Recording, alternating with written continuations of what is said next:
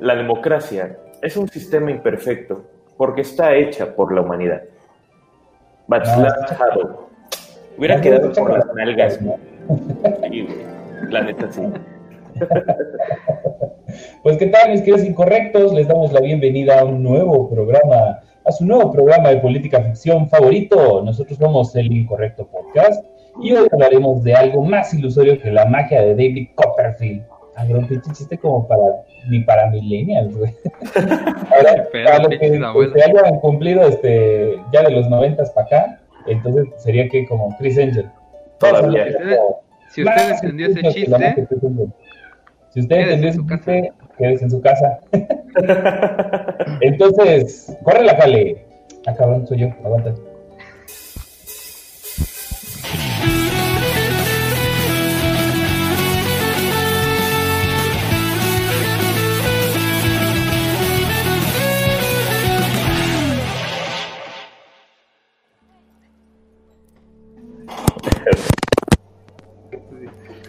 Ahora, ahora, Mi esposo sale corriendo. ¡Ah, me ven! Buenas noches, México. Buenos días, Grecia. Yo soy su dog y demagogo favorito, Touchdance. Y así me encuentran eh, en todas las redes sociales, eh, tales como son Facebook, Twitter, Instagram, TikTok, Aristegui Noticias, SDP, Animal Político y El Pulso de la República. Obviamente comentando y inventando madres, no, no reportando. Y saludo del otro lado de Atenas a mis amigos Cale Alcázar y a René ALB. Saluden, chavos. Pues qué onda, ¿cómo están? Ya saben, eh, Cale Alcázar. Bueno, no me puse Cale, pero ya búsquenme como Cale Alcázar en todas las redes. Aparezco igual. Y por acá. Ah, no estoy viendo la pantalla, pero supongo que soy yo. ¿Qué tal? Yo soy René ALB. Este, ya saben que en todos lados me encuentran como el Dogopus. Ah, ah, ah, aquí, algo Este, Porfis, porfis, eh, acuérdense de seguirme, como nadie lo hace nunca, malditos. Este, estoy en Instagram y en Twitter y también ya abrí Twitch, que todavía no empiezo a transmitir, pero ya pronto, pronto voy a empezar a hacer pendejadas. Abriste el Twitch hace como tres semanas y todavía no, no he hecho nada. No mames, güey, no he hecho nada. ¿Y quién mejor para hablar de democracia que un venezolano exiliado? El día de hoy tenemos un invitadazo de lujo, este Héctor, cuéntanos de dónde vienes, dónde estás, eh, de dónde te sacamos y cómo te podemos seguir. Ya, hola, hola. Yo soy Héctor, eh, vengo de Venezuela, obviamente. Salí de allá hace 23 años. No, no, salí allá a los 23 años. Ah, eh, La primera mentira del día. trabajaba como periodista gráfico para un periódico que fue censurado en Venezuela. Ahora mismo me encuentro con asilo político en Suecia, por, por Escandinavia. Qué pinche cambio. Sí, fue. Nada pendejo, ¿verdad? No sé si estoy en Guatemala o algo así. ¿Por qué no te viniste a México, cabrón? ¿Ya ves? Oh, no conocía a nadie. ya, ya en Suecia sí. Ah, bueno. Muy bien, muy bien. Pues aquí las credenciales de nuestro invitado. Y bueno, antes de empezar, les recordamos que también pueden seguirnos por Facebook, Twitter, YouTube y Spotify. Solamente pongan en los respectivos buscadores. Incorrecto Podcast MX. Entren, píquenle like y hagan clic en la campanita para que sepan cuándo subimos contenido nuevo. Y aparte de todo esto, eh, recuerden también que tenemos Patreon. Solo tienen que entrar a www.patreon.com diagonal incorrecto podcast, donde no solo podrán volverse miembros exclusivos de nuestro canal, sino que seguirán apoyando la creación de contenido de mediana calidad, de dudosa procedencia y de bajo esfuerzo. y hablando de mediana calidad, René, háblanos de nuestros invitados, de nuestros Patreons, perdón, de nuestros miembros y Patreons. Este, no, pues queremos agradecer un chingo a nuestros Patreons Mephisto Contreras y Neto Ramos, así como a Charlie Bautista, nuestro miembro en YouTube. Gracias a ustedes sobrevivimos los últimos dos meses del año. Les mandamos un hermoso y enorme saludo, beso, abrazo y a papacho gacho. Uh, gracias por las chelas. Este, les tenemos este pendiente la rifa del la rifa no rifa de nuestro pack que no es pack. Y se fijan bien, estoy haciendo los papelitos en este momento. Entonces ahorita en el bloque, en el bloque de en medio, este, vamos a hacer la rifa, no rifa del pack que no es pack. Pero, por cierto, el día de hoy, eh, ¿qué vamos a, qué va a pasar si alguien nos da un super chat, mi querido Cale? Yo digo que es momento de castigar al regular, porque ya me tocó a mí, ya le tocó a Pato, entonces ahora te toca a ti, cabrón. Entonces, Vale verga, güey. Porque, ¿sabes, ¿sabes qué pasó? Ayer me tocó nutrióloga y subí de peso. Es mejor que mandarte a hacer ejercicio, cabrón. Entonces, ¿qué les parece, chicos? Que por cada superchat que manden hoy, por cada superchat, le vamos a poner cinco minutitos de cardio. ¿No? Ah, me parece muy bien. Ojalá y se caiga. Si quieren ver flaco al René, échenle superchat. Y antes de, antes de empezar, vamos a leer unos comentarios aquí que están chistosillos. Saludos incorrectos de Isaac Saludos, Tapia, Javier. digo de Javier Elías. Saludos, Los conocí Javier. gracias a mi gala. Ay, gracias, nosotros también te conocemos gracias a mi gala. No es cierto, no te conocemos. Este, buenas noches, saludos chavos, sigan con este proyecto. Eso, Aquí eso tratamos, pero el trabajo no nos Switch. deja. ¡Migración! Bien, este suertudo escapó de la TAM. Sí. René forjando en pleno programa. Güey, pues ya es este, ya es legal, ya es legal. todavía no. Este es un primo, qué bueno que volvieron.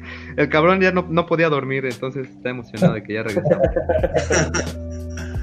Eric ya llevó, Nosotros todavía no la legalizan. Qué elegante. Pues sí, güey, es que. Alguien le tiene que dar caché al programa, cabrón. Y pues, Yo Es que es la, la segunda temporada, oye, hay que. sí, sí, sí. Yo al menos traje el uniforme de aquí, güey.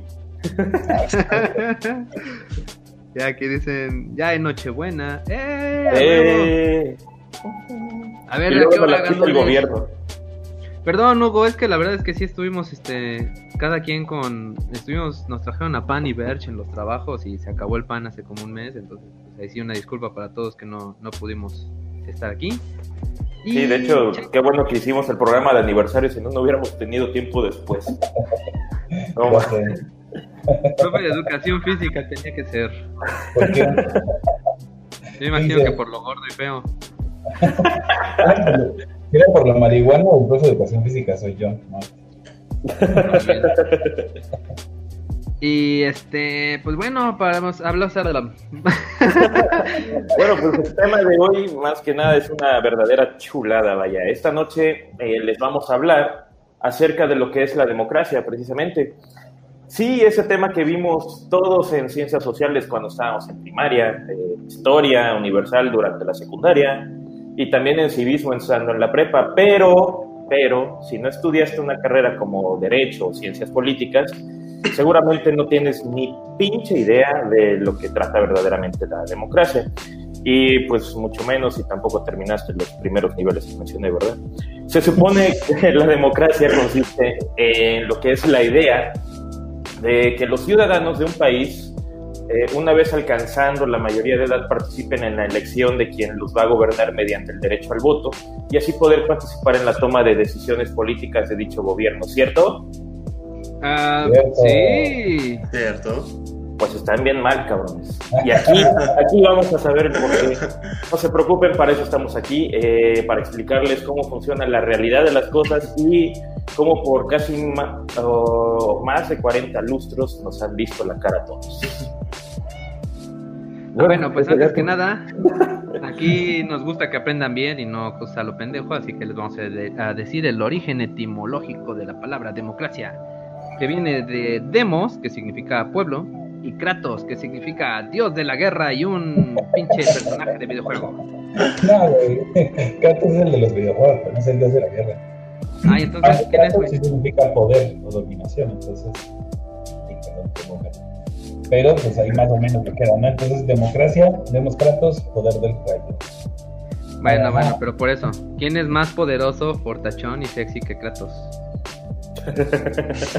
Pero bueno, esta palabra, o más bien este sistema de organización social, tiene su origen en la antigua Grecia, alrededor del siglo 7 a.C., Y el caso es que en el mundo ideal de estos cabrones eh, se decía que entre los ciudadanos del pueblo se debía escoger al azar a diversos hombres para participar en la asamblea de ciudadanos, donde las ideas eran discutidas y decididas. Y bueno, pues al parecer les funcionó bien porque este sistema estuvo vigente durante unos 200 años, hasta el periodo, pues más o menos como cuando Alejandro Magno empezó a hacer su desmadrito.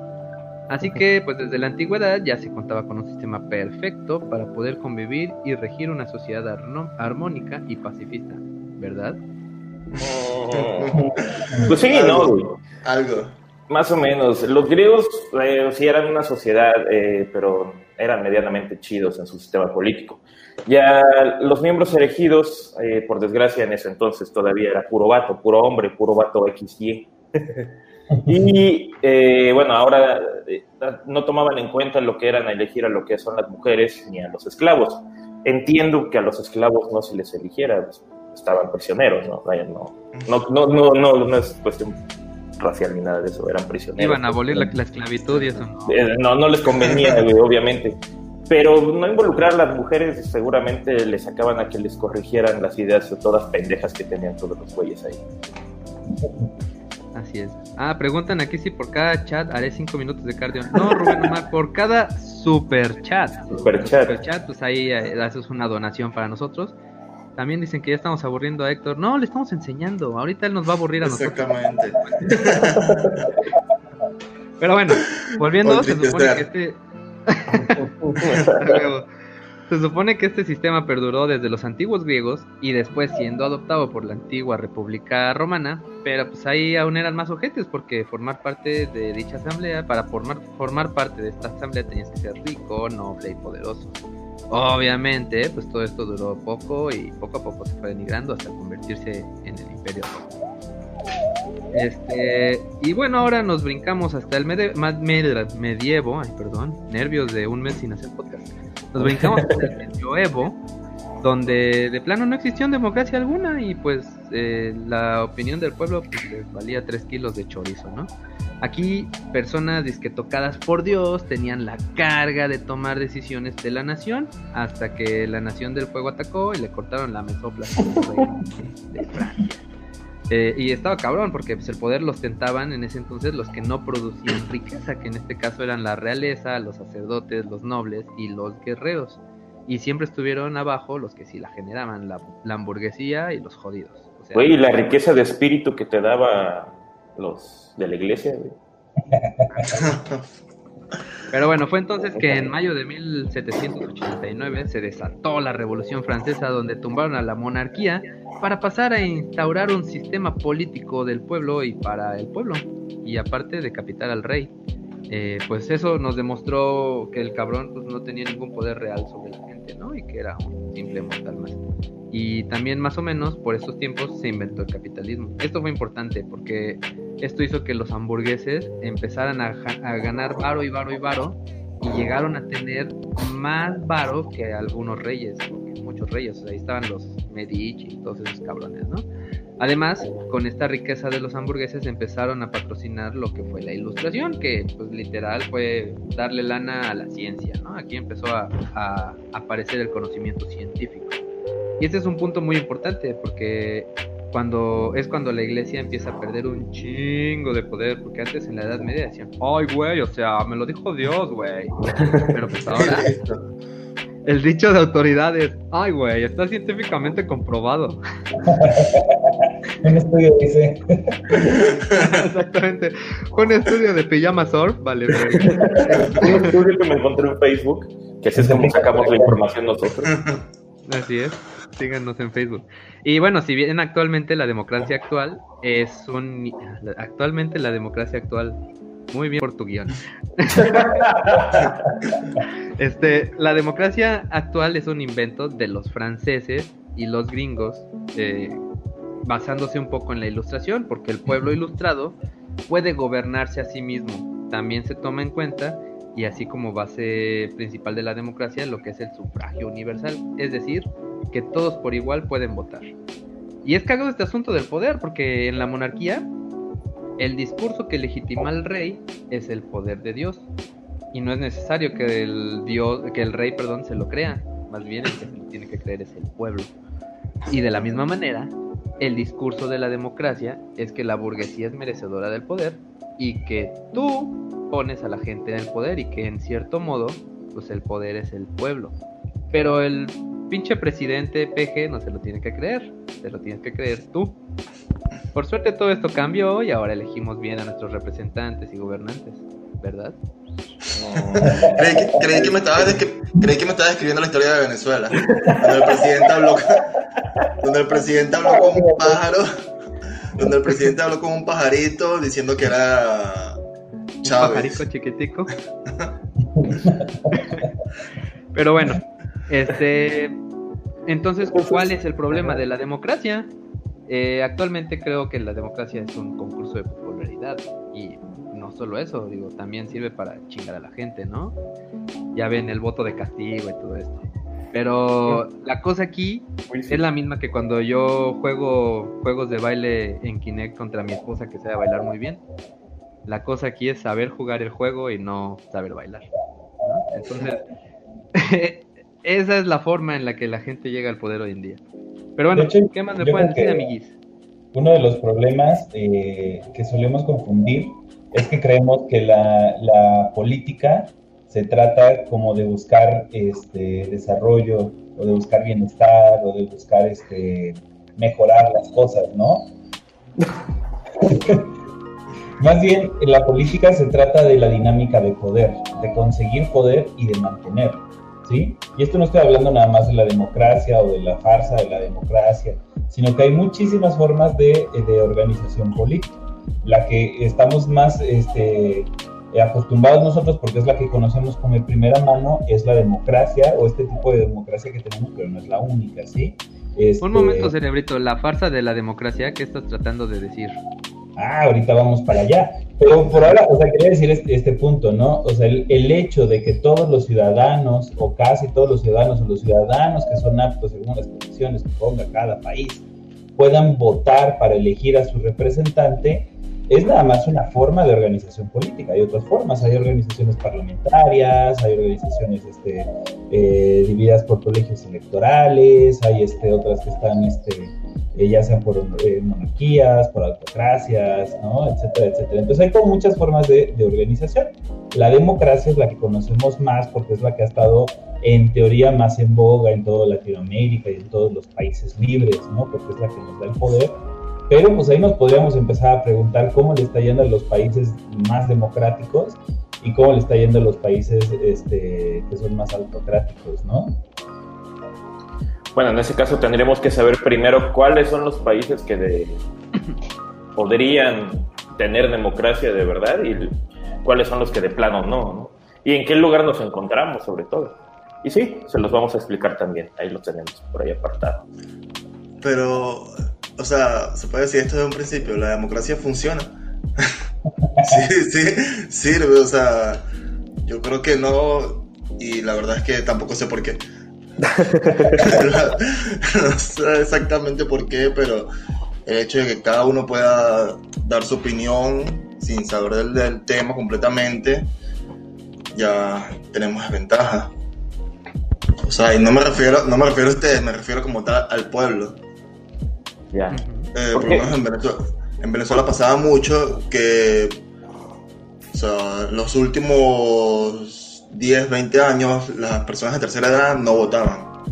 No votaban porque no, no porque fuese prohibido, sino porque ya no se interesaban en la política o tenían desconocimiento de esto o eran analfabetas.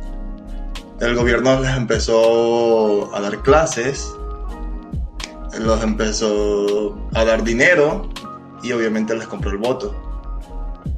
Ah, ¿eso se puede? y bueno, y muchos de los votos fue, muchos de los votos fue comprado porque el gobierno le instruyó a las personas de tercera edad, pero solamente en su política, no de una forma imparcial. Madre. Bueno.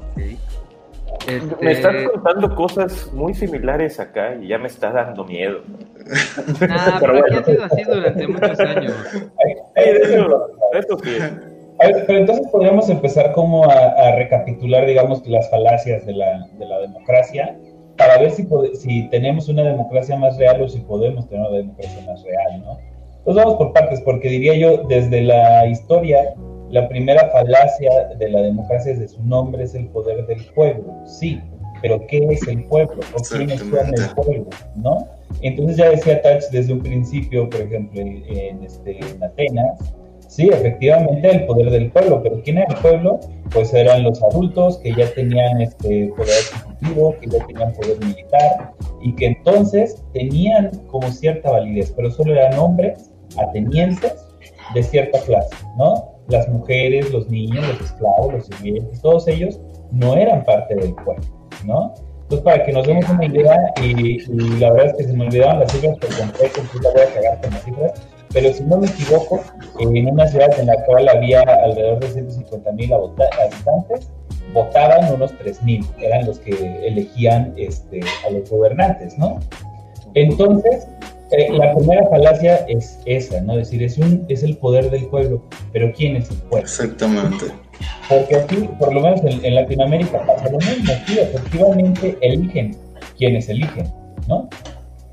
porque hay condiciones. Obviamente la primera condición, la cual podríamos discutir o no, pues es que eh, aquí en México tienes que ser mayor de 18 años, algunos países tienes que ser mayor de 21, si no me equivoco. Creo que nadie de menos de 18 vota en ninguna parte del mundo. Mm. Sea, acérqueme, al micrófono porque no se escucha tan bien como nosotros. Bueno, ya, yo creo que está muy lejos. Y actualmente, actualmente el pueblo pasa a ser la clase política. Exactamente, exactamente. Eso es lo que realmente importa para el gobierno. Entonces. Es un pedo bien cabrón, ¿no? Porque, porque esos güeyes ya son así como director técnico de, de cualquier equipo de fútbol de México. Eh, se la pasan rolando de un equipo a otro y no hay ninguna opción fresca, ninguna opción nueva, este, pues literal solo están ahí remasticando y rumiando las mismas ideas que traían desde el principio, porque son los mismos güeyes, digo, si tú te fijas en, cuando menos en México, los, los políticos de los últimos 30 años, pues son los mismos cabrones, nada más que cambiaron de color. Pero fíjate que, por ejemplo, y aquí vamos a empezar a debatir, yo no estoy en contra de la carrera política, ¿eh? Yo no estoy en contra de que, de que existan, eh, digamos, pues sí, el oficio político, ¿no? De que se dediquen a, este, a politicar. Seguro leíste esto, mira.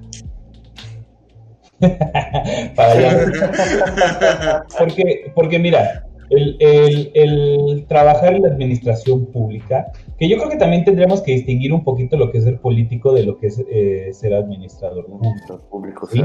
Porque al fin y al cabo, el, el, político, pues es todo aquel que busca entrar a, cargos de administración a través de la elección pública, ¿no? Y entonces este, se dedican más a hacer política y a buscar esas dinámicas de poder más que administrar eh, recursos del Estado para el beneficio del pueblo. Entonces, en ese sentido, hay administradores, hay funcionarios y hay políticos, ¿no? Sin embargo, aún así, a mí no, me parece malo per se la idea de que alguien se dedique a ser político, que dedique toda su vida a la administración pública, porque quieras que no van aprendiendo, ¿sí? Y si, y si es de repente como ciertos políticos de antaño que se van formando, entonces pues empiezan ahí este, en el...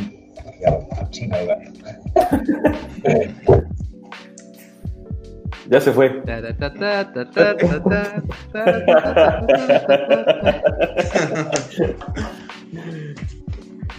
Muy bien, pero mientras, eh, comenten ustedes entonces, eh, pues, ¿creen que la democracia realmente exista aquí en nuestros países? que esto esté jalando o no? ¿O qué opinan? Mm, pues sí, como te, bueno, se supone que la democracia va a buscar el bien común, ¿no? Se va a basar en el respeto de los demás conforme a las ideas o las mismas, este, ¿cómo se llaman? Los, las ideas que vayan surgiendo, las leyes que vayan surgiendo en este caso. Eh, se supone que es la igualdad entre las personas, independientemente si son hombres, mujeres, ricos, pobres, sin importar raza, religión, etcétera, ¿no? Se supone que todos tenemos los mismos derechos, así como las mismas obligaciones. Si una persona puede llegar a ser, este, ¿cómo se llama?, votable o como tal, ideal o ideóneamente debe de salir del mismo pueblo, ¿no? Pero como dice Cale o como dice también Héctor, ya hay un una ¿cómo se llama? Una, una, una, élite, una, un grupo ya predispuesto para ello y son los mismos que se conocen desde hace 30 años, sus hijos, sus parientes, güey, toda la bola está ahí concentrada, güey, es lo mismo. Pero entonces esa es la segunda falacia de la democracia, ¿no? Porque primero te dicen que todos pueden elegir a todos, ¿no? Y tú puedes elegir quién quieres que sea tu gobernante, pero ¿qué opciones te están dando? ¿Sí? Porque realmente la democracia, tú puedes elegir entre estos tres, cuatro, cinco cabrones que ya elegimos por ti, ¿sí? Entonces, ya eligieron eh, entre los partidos políticos, ya se hizo y eso, y entonces estas son tus opciones, ¿no? Que quieres votar por Kanye West, pues adelante, güey, pero no va a lograrlo, ¿sí? Porque realmente ya están elegidas, o sea, la, moneda solo tiene eh, dos caras, ¿no? En el caso, de Estados Unidos. Aquí, pues normalmente son cuatro o tres este, candidatos como los serios, ¿no? Más allá de los... Este, serios. Y entonces... Los serios como que están buscando contender, ¿no? Y entonces ahí pasa lo que pasó en Venezuela. O sea, ¿qué pasa ya cuando el pueblo no confía en la democracia? En las últimas elecciones, el gobierno actual, o sea, el gobierno chavista, ganó prácticamente todas las alcaldías y todas las gobernaciones, porque la oposición no votó. Y porque también el mismo gobierno no dejó que se lanzaran candidatos de la oposición que no, que no estuviesen a favor de, de su propio gobierno ellos llegaron, no sé si saben lo que es la Asamblea Constituyente que pasó en Venezuela el 2017, que ellos, la Asamblea, la, asamblea estaba unida por los diputados, de, los concejales de, de la oposición venezolana. El mismo gobierno le hizo como un golpe de Estado a su propia Asamblea Nacional lo sacó a todos de ahí y formó una nueva Asamblea Nacional que solamente estuviesen a favor de ellos. Después de eso, hizo las votaciones de gobernación y de alcaldía. Pero entonces, cualquier político que no estuviese a favor de esa nueva asamblea constituyente, no se iba a poder lanzar al alcalde o a, o gobernador. Y de hecho, ganaron como dos o tres que eran de la oposición y tuvieron que renunciar tuvieron que renunciar porque iban a ir presos si no estaban a favor, si no juraban a favor de esa nueva asamblea. Que obviamente era una falsa porque la hicieron fue a la fuerza. O sea, el gobierno se hizo un autogolpe de Estado. Entonces ya, ahora nadie vota, ya, o sea, en Venezuela las personas que votan son las que están a favor del gobierno, las personas que son de parte del mismo gobierno, pero en oposición muy pocas personas votan. Muy pocas pues personas votan la oposición. Pues para qué, güey, ¿no? Exactamente. Ya pierden todo, toda la confianza en la democracia, todo. O sea, ¿cómo, confía uno? Hasta los muertos votan. ¿Quién sabe dónde vive? Sí. no, eso pasa en Venezuela. No, eso, eso pasa en Venezuela. eso pasa mucho en Venezuela. Que... también pasó, ¿eh? Este, creo que fue de la Madrid o uno de por esas épocas, que no hubo ningún contendiente y todavía hizo, este, hizo campaña el cabrón. por si acaso, por si acaso. ¿Qué tal, ¿qué tal le ganaba la ignorancia? Exactamente. no, qué mal. Entonces, podríamos decir que la, la tercera falacia sería que tu voto cuenta. ¿No? O sea, que tu voto... Exactamente. Porque, este, pues al fin y al cabo hay un montón, digamos, de, ejercicios administrativos fraudulentos que pues se van a asegurar de que quede en el poder quien quiera que quede en el poder, ¿no? Obviamente esto pues no es este, no es tan fácil, no siempre se da y no se puede dar como este, ah, es lo que te decir Este, Gracias, Hugo. Y no sé, o sea, por ejemplo, para amañar una, este, una elección presidencial, cuando hay oposición y cuando digamos que hay cierto nivel de, este, de ¿cómo se dice?, de diversidad eh, parlamentaria, pues en teoría es bastante más difícil hacer un, fraude, ¿no? Pero pues obviamente siempre va a haber formas a través de los ejercicios gubernamentales, digamos, para este, amañar la, por lo menos la decisión del pueblo hacia un lado o hacia el otro. Entonces, por ejemplo, Héctor, este, nos platicaba de, tú estuviste trabajando en un periódico, ¿no? En el, ¿cómo era? Carabobeño. Exacto, en el Carabobeño. Y obviamente me imagino que el periódico era un poquito de oposición, o por lo menos eran críticos del gobierno, ¿no? Un, po- un poquito bastante también. ¿Y qué pasó? Sí, eso es lo que pasa en Venezuela, que, o sea, no hay como un centro, no, no hay, siento que no hay como una opinión imparcial, o sea, si eres de oposición, hablas completamente todo lo negativo de- de- del gobierno, y si eres del gobierno, hablas completamente todo lo negativo de la oposición, no es realmente algo que sea totalmente imparcial. ¿Qué pasó con el periódico? Obviamente ellos no mostraban nada a favor del gobierno, mostraban cualquier mínimo detalle que estuviese en contra del gobierno, y sí, o sea, no mostraban la mentira, pero el gobierno llegó y lo cerró indirectamente. ¿Cómo lo cerró? Le cerró el suministro de papel. O sea, en los últimos años, bueno, creo que fue hace como 10 años o 15 años que se hizo esa ley, que ahora el suministro de papel lo iba a controlar el gobierno. Le Entonces, pasó a un periódico llamado La Prensa en Nicaragua hace un año. Exactamente. Entonces el gobierno, todos los periódicos y todas las empresas editoriales que no estuvieran a favor de ellos, empezó a, a negarle el suministro de papel. Así que obviamente estos tienen que cerrar porque ya no, no se sustentan por ellos mismos. Tienen que sacar divisas de, de su propio bolsillo, que obviamente eso no existe porque ¿de dónde van a sacar dólares si el gobierno controla todo el monopolio del dólar? Y eso fue, lo cerraron, lo censuraron porque no estaban a favor del gobierno. Y eso es, o sea, creo que desde la historia del chavismo, hay, según lo que estaba leyendo, hay más de 200 medios de comunicación cerrados por el gobierno. El primero que fue así como el boom fue Radio Caracas de televisión. No, creo que fue por ahí, por la época del 2007, 2008 era el canal de televisión como más popular en Venezuela y lo cerraron porque simplemente mostraba las noticias de las protestas. Después de eso, ningún otro canal mostró protestas, ningún otro canal habló mal del presidente, ningún otro canal hizo ni siquiera comedia del presidente. Pendejos no son. Exactamente, entonces las personas ya empezaron hasta a desconfiar hasta de la propia televisión. Oye, una pregunta. Un canal- Este, ¿y, ¿y Chávez cómo llegó al poder? ¿Por votación? Sí, fue por devotación. Porque- él hizo, él- él hizo un golpe de Estado.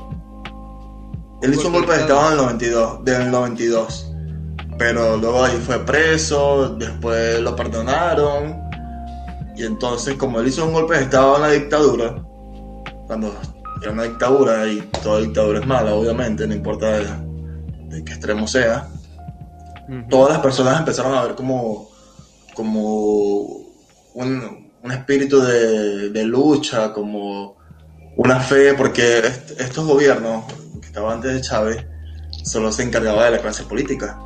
Básicamente lo que hace Chávez, lo que hace Maduro ahora, solo se encargaba de la clase política y denigraba a toda la clase social media o media baja o pobre en Venezuela. Cuando en el 2000 o el 99 hay las elecciones que ya liberaron a Chávez de la cárcel, él se lanza presidente y todos lo ven como el Martí. El héroe que metieron preso por decir la verdad, el héroe que metieron preso por querer cambiar el país. Bueno, resulta ser que lo eligen, todo bien, incluso hasta mis abuelos, mis abuelos votaron por él. Ay, échale la Y- culpa a tus abuelos. claro, y ellos me dicen que en ese entonces ya habían problemas de escasez, que en el 99 ya habían problemas de escasez, ya estaban habiendo algunos problemas parecidos a los que hay ahorita, y supuestamente Chávez iba a hacer que, que eso se acabara, que esos problemas se acabaran. Y bueno, no fue así. Lo, Algo, algo que quería comentar, que, que es importante también cómo utilizamos el pueblo, el voto, como castigo, ¿no? Entonces, ante, ante el estar castrados de, de un gobierno, este, aunque no, no haya una opción buena, eh, a final de cuentas dices, no mames, voy a castigar a estos cabrones, y voy a votar Exactamente. por el otro, a ver qué Eso pasa. es lo que hacen. Eso es lo que hacen exactamente. Y luego de ahí, o sea. Es la guía para gobernar en Latinoamérica, güey. Escrita por Bart Simpson. Lue- Luego de ahí, Chávez cambió algunas leyes y se pudo reelegir nuevamente. O sea, hasta el sol de hoy se cree que esas elecciones también fueron legales, que volvió a ganar, porque ya, o sea, ya hizo su poder, o sea, repartió dinero a todo el mundo, ya tenía mucha gente contenta.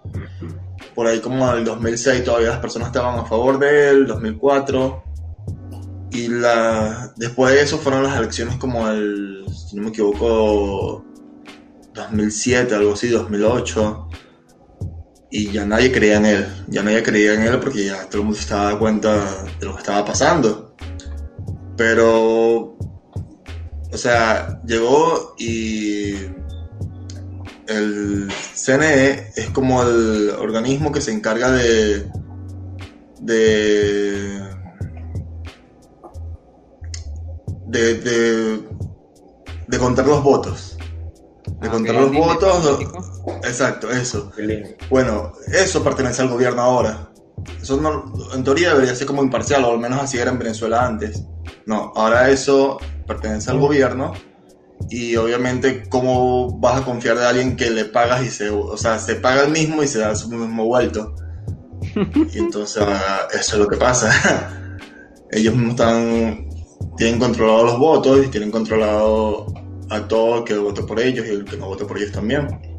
Incluso también hay casos de que las personas que trabajan para el gobierno y no votan por el gobierno son, son destituidos de su cargo. Ya sea doctores, profesores, periodistas. ¿Y, y, y cómo saben que no votan por ellos? A la madre.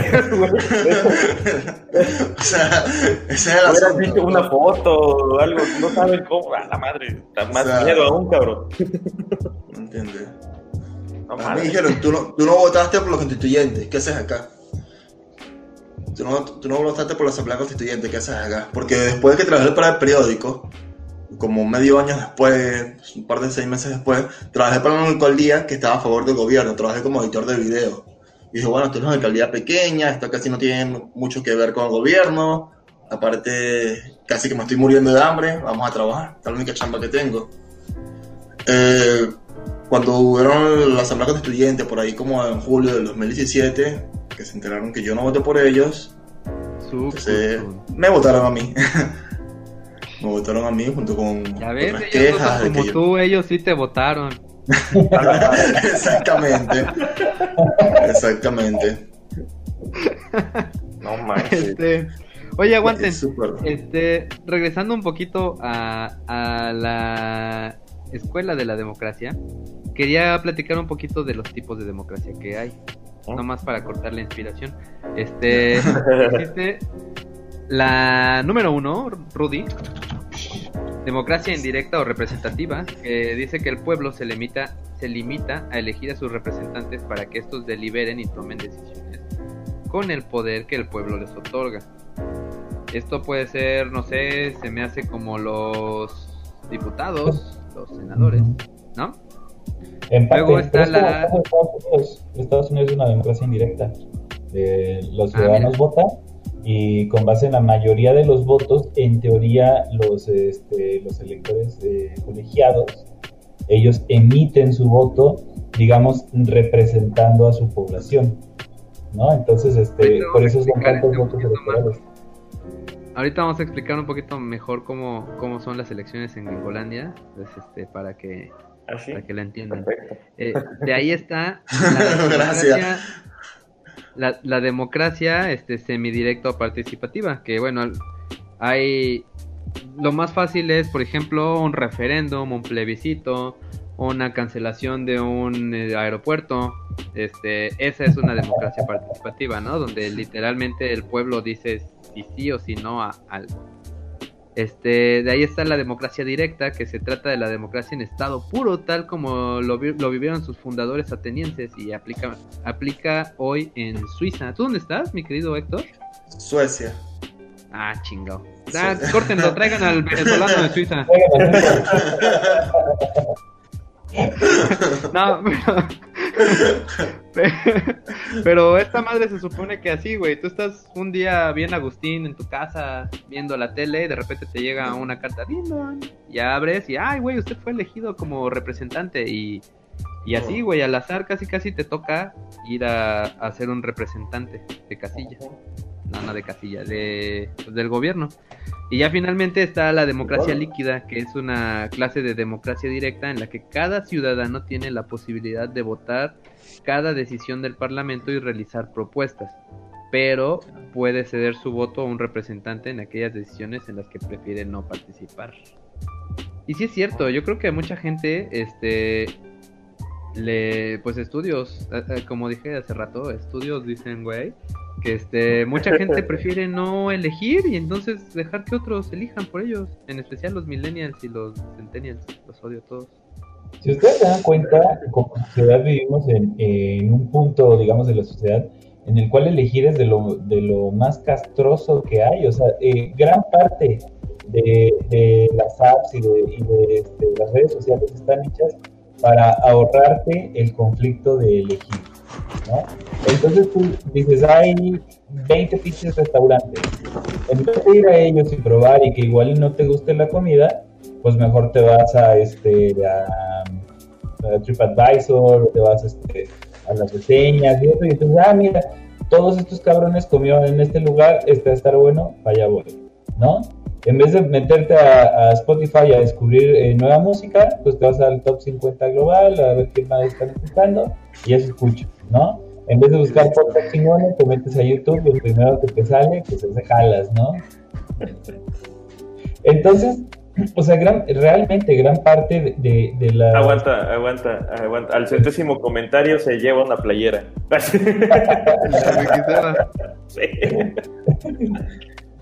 Es igualito. Oye, Alan, ¿y tu primo, tu, tu primo Elber no va a entrar? ¿Eh? Nada, es que ah, yo pues conozco a su primo Elber. Elber. ¿Es nuestro niño? Mira, ah, este, está interesante. Antes de seguir, hoy en día el gobierno de Nicaragua aprobó una ley de ciberterrorismo para castigar con cárcel por publicar en Facebook y otros medios por internet. A la madre. Ahorita, ahorita quiero que hablemos un poquito de cómo este, a través de, los medios se puede como ir dirigiendo la opinión pública.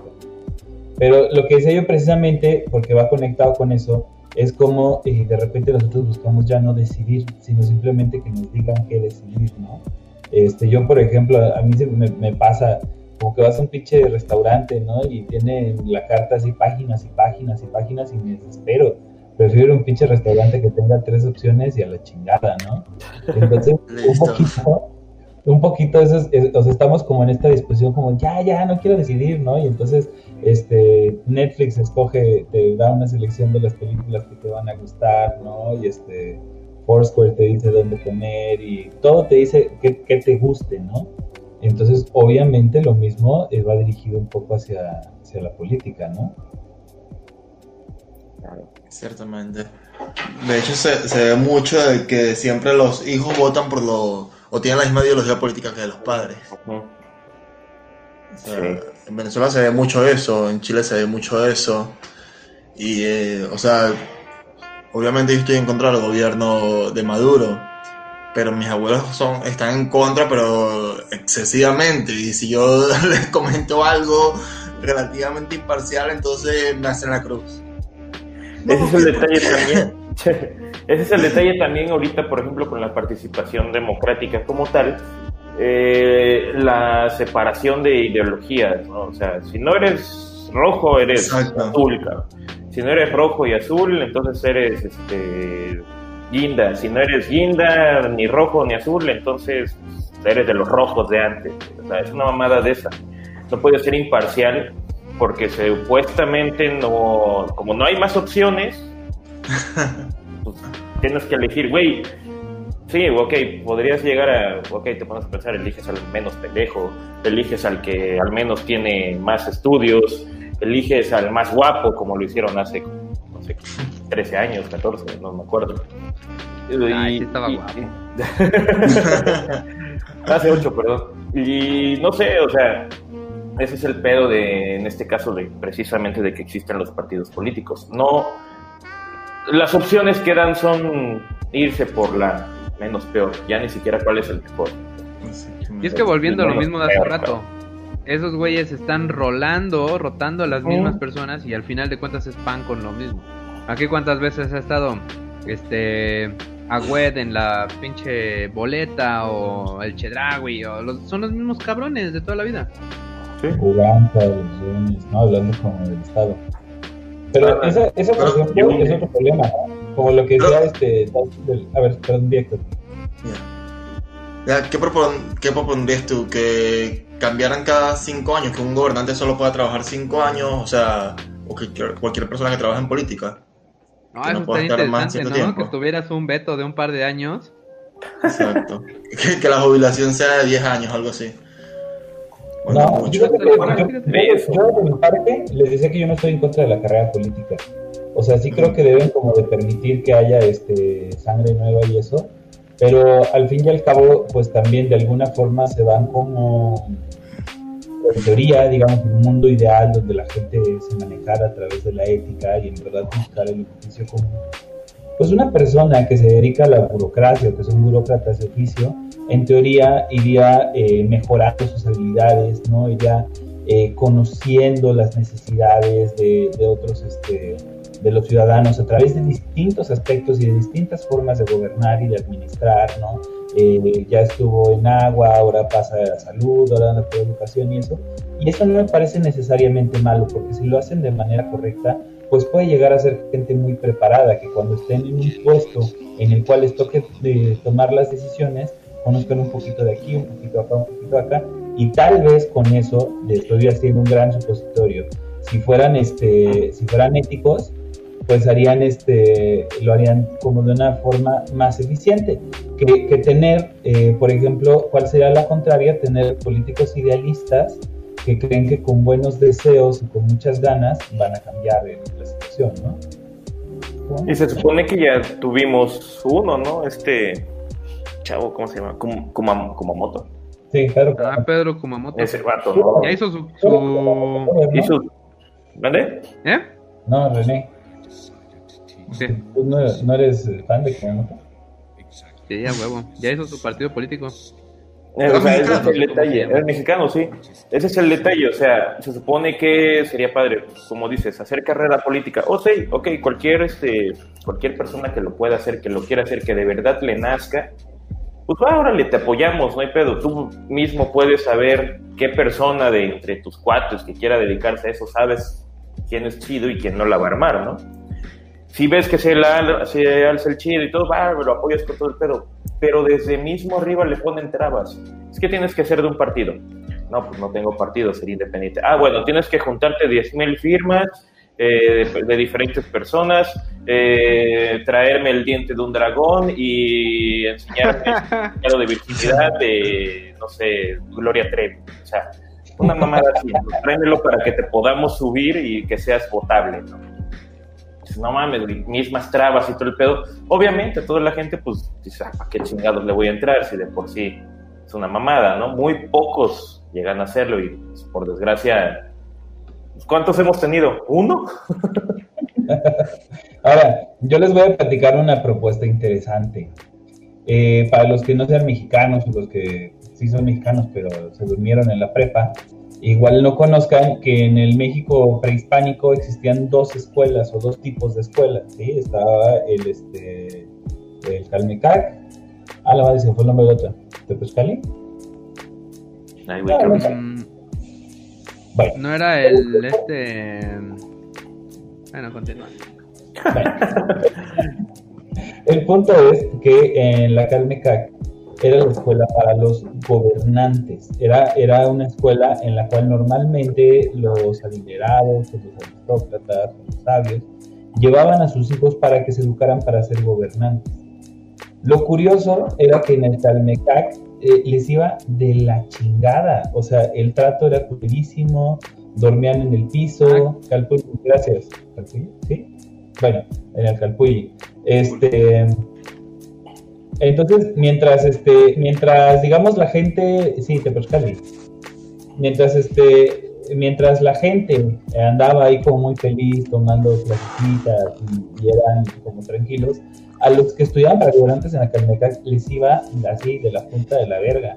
Este, pasaban hambres, pasaban fríos, pasaban enfermedad y todo, porque precisamente parte de la idea era que los gobernantes tenían que conocer las peores vicisitudes que podía pasar su pueblo para que supieran ellos este, lo que se siente, lo que se siente estar frío, lo que se siente tener hambre, lo que se siente tener frío, y entonces fueran sensibles a las necesidades de su pueblo y hicieran algo al respecto cuando llegaran a tomar Ah, está mamón, ¿eh? Entonces, por ejemplo, eh, justo hace, hace rato me encontré un artículo que se me olvidó traer, pero en el cual pues la propuesta era que actualmente ningún gobernante consume, digamos, este, o utiliza los servicios que ellos mismos están tratando de garantizar para su pueblo, ¿sí? Ejemplos claros aquí, por cierto, que exactamente dentro de siete días vamos a tener el sistema de salud de, este, de Dinamarca, entonces este, tenemos De los, países nórdicos, entonces ya faltan siete días. ¡uh!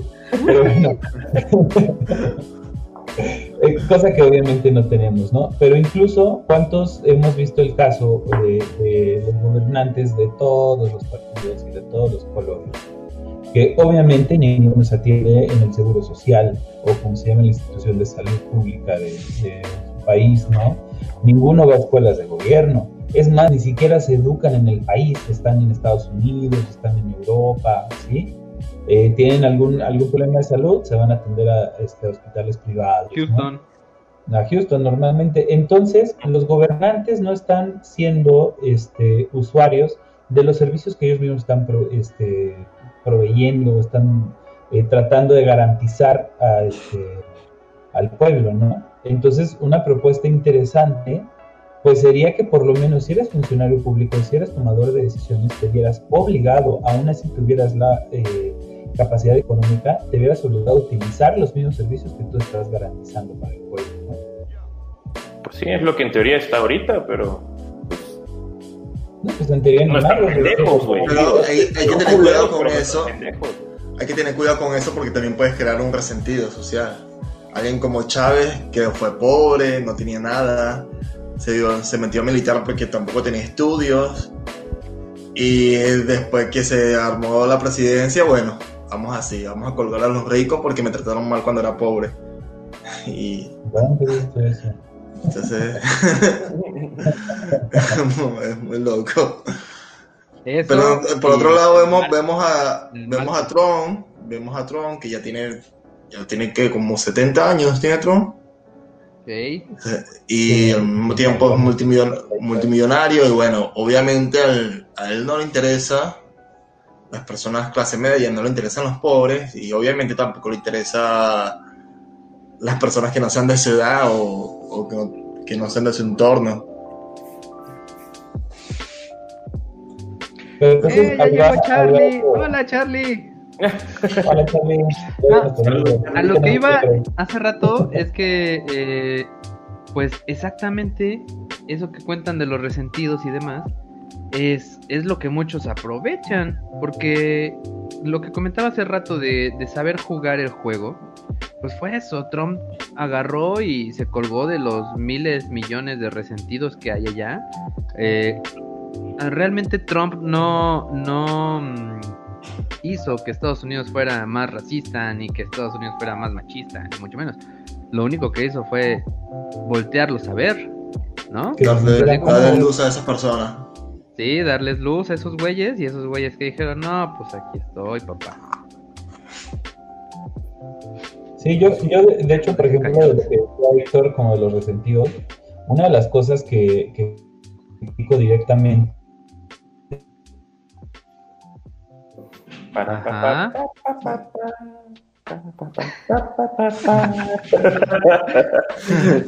Ay, bueno. Pinche gato. Bueno, pasando por ejemplo de ese tipo de, de, de países, ¿qué otros países eh, conocen que se dicen democráticos como tal? Aparte de Estados Unidos, México, Venezuela. ¿Qué otros países dicen que son democráticos? O sea, la mayoría del mundo, el 90%, ¿te gusta? Bueno. Mm, Pero es que depende de qué democracia, ¿no? Exactamente. Y a eso va, o sea, vamos por ejemplo los tipos de democracia que, eh, como se dividen a estos países, por ejemplo, les voy a mencionar a cierto estudio, ¿no? Eh, se supone que existen cuatro tipos de sistemas o cuatro tipos de regímenes duramente dichos como tal. La democracia plena, la democracia defectuosa, el régimen híbrido y el régimen autoritario, ¿no? Ah, ya te Eh, puedo decir que estamos en la defectuosa.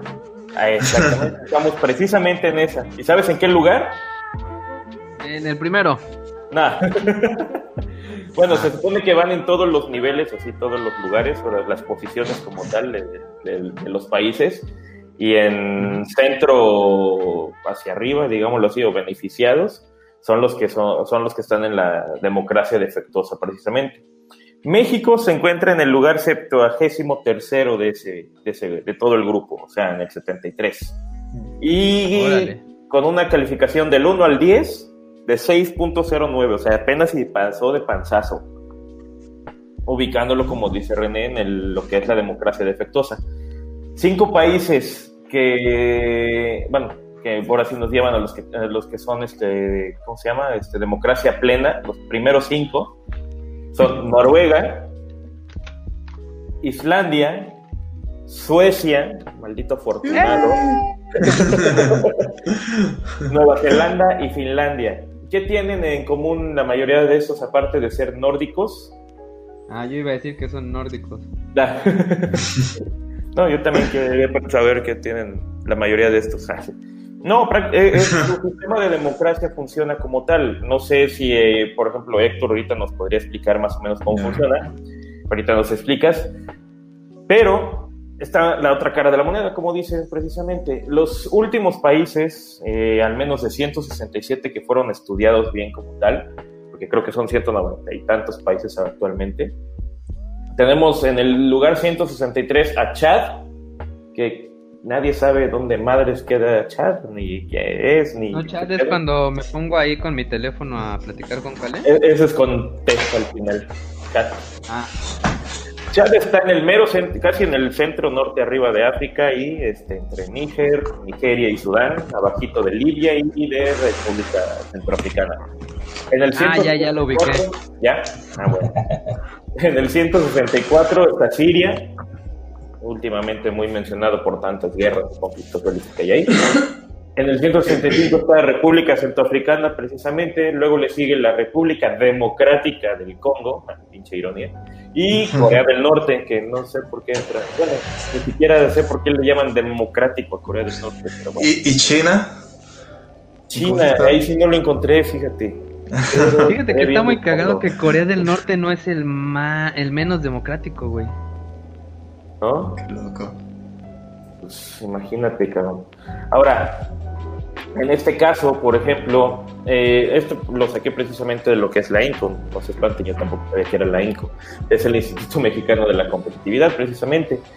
Eh, nos muestra la realidad de las cosas tal y como, tal y como es prácticamente, eh, que más de la mitad del mundo cree que vive en una democracia de algún tipo, pero solo el 5.7% vive en una democracia plena, lo cual son prácticamente 22 países en el mundo. Sí. Y este cabrón vive en uno de ellos. aquí, aquí estoy. Este cabrón vive en uno de ellos. Sí, o sea, es lo más, se podría decir, este, cercano a lo, bueno, no cercano, tú sí ya tienes ahí tu democracia plena, creo. Oye, Pero por y- ejemplo, y ajá. nos podría, ahorita un poquito más adelante, nos podría contar un poco cómo es la democracia ya y más o menos como qué le falta a nuestros países para llegar a ser un país nórdico. O sea, aparte de güeritos. Mucho dinero.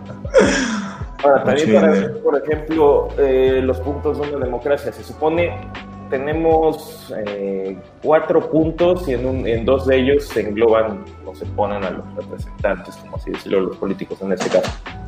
Se supone que sabemos que vivimos en una democracia porque hay elecciones, ¿no? Lo cual es eh, como lo logrado por el pueblo, ¿no? El poder del pueblo para poder elegir a quién lo va a representar. Los políticos, en este caso, que son los representantes del pueblo, utópicamente debería de ser gente preparada, en este caso. Se supone que así debe ser dentro de la democracia.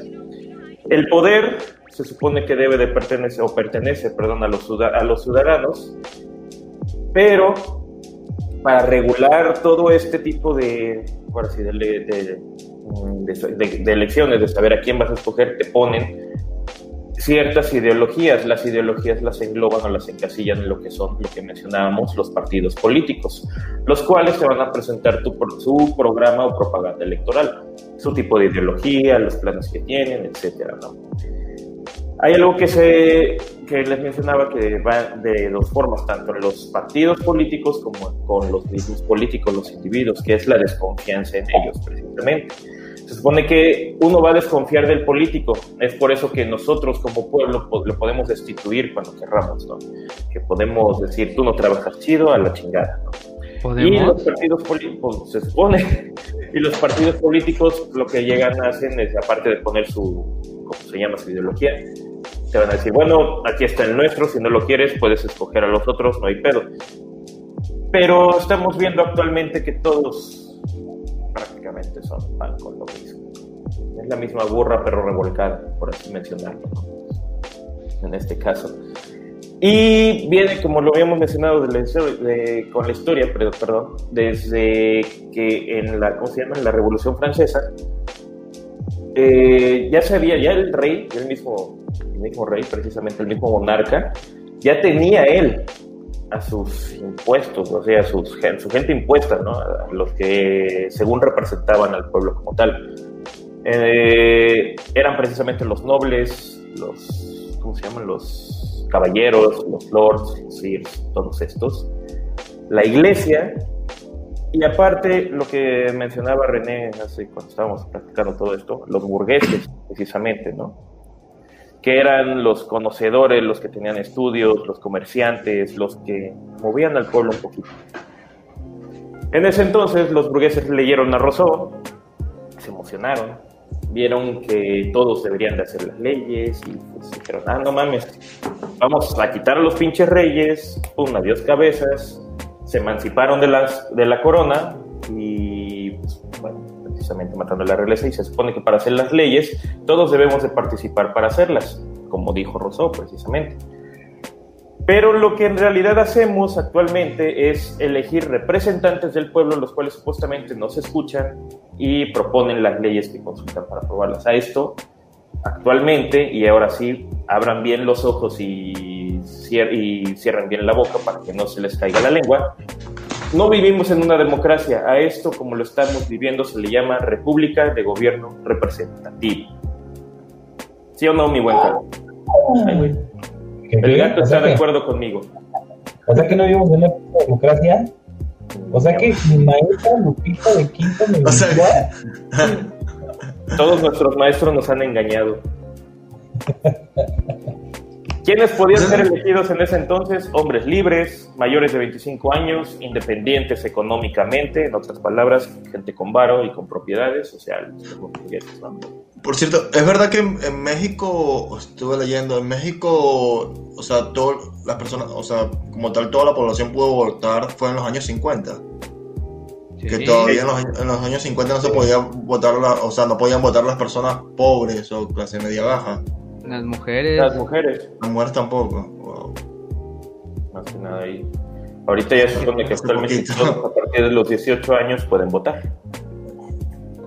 De hecho, una cosa interesante es que en teoría el sistema electoral mexicano es bueno. Sí, ya sé que todo el mundo va a pegar el brinco de decir, no, no mames, es una porquería. el sistema es bueno. El problema obviamente muchas veces recae en la aplicación y aún así para un país tan diverso, tanto económico como geográficamente, el sistema este, electoral no es malo, está bien diseñado y funciona relativamente bien.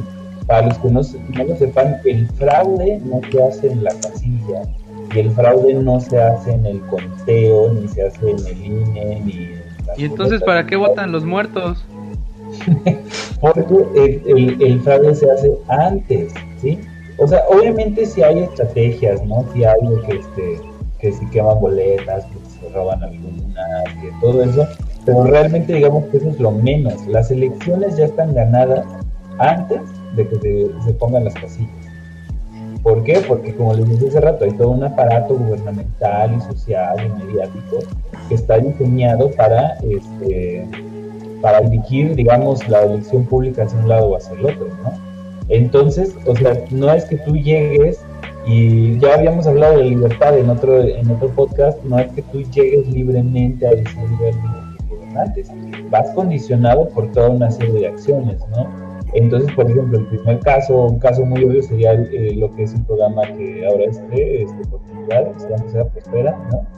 Este, que son estos programas de apoyo social eh, directamente, digamos, de un, de un, este, de un ingreso que se te da, este, y que obviamente en gran parte con eso condicionan tu voto, ¿no? Y si no votas con ellos... Clientelares. Programas clientelares, exactamente, donde básicamente te estoy dando dinero para que subsistas y hay de ti si no votas por mí porque van a cortar el programa y te vas a quedar sin esa lana, ¿no? Exactamente. O sin esa beca. ¿Qué pedo, este Héctor, te suena? ya, acabo de ver que, que prácticamente el, el, mismo año fue que las mujeres y los pobres podían votar también en Venezuela. En el 46 fue que se aprobó que todo el mundo podía votar en Venezuela a partir de los, de los 18 años. Y entonces es cuando me pregunto yo, o sea, realmente no lo no hablo por parte de las mujeres porque, o sea, pero hablo como, como pobre. Realmente es un empoderamiento de yo como persona pobre, como ciudadano pobre, que me hayan dejado votar después de los 18 años. O sea, o simplemente lo hicieron para, para tener más votantes. O sea, o sea, esa es la pregunta que siempre me, me he hecho. O sea, ¿realmente tengo libertad al votar? O solamente estoy siendo controlado por, por los gobernantes para, para que vote por ellos. No me, no me siento con, con, el poder de, de votar. Para, para, ti, ¿quiénes son los que deberían de votar?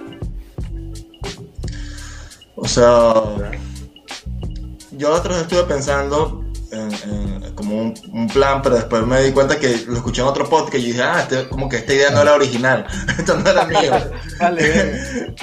que, o sea, que por lo menos las personas que, que, deberían votar son personas que, que pasaron cierto examen, cierto examen académico, o sea, obviamente sé que no muchas personas pueden estudiar.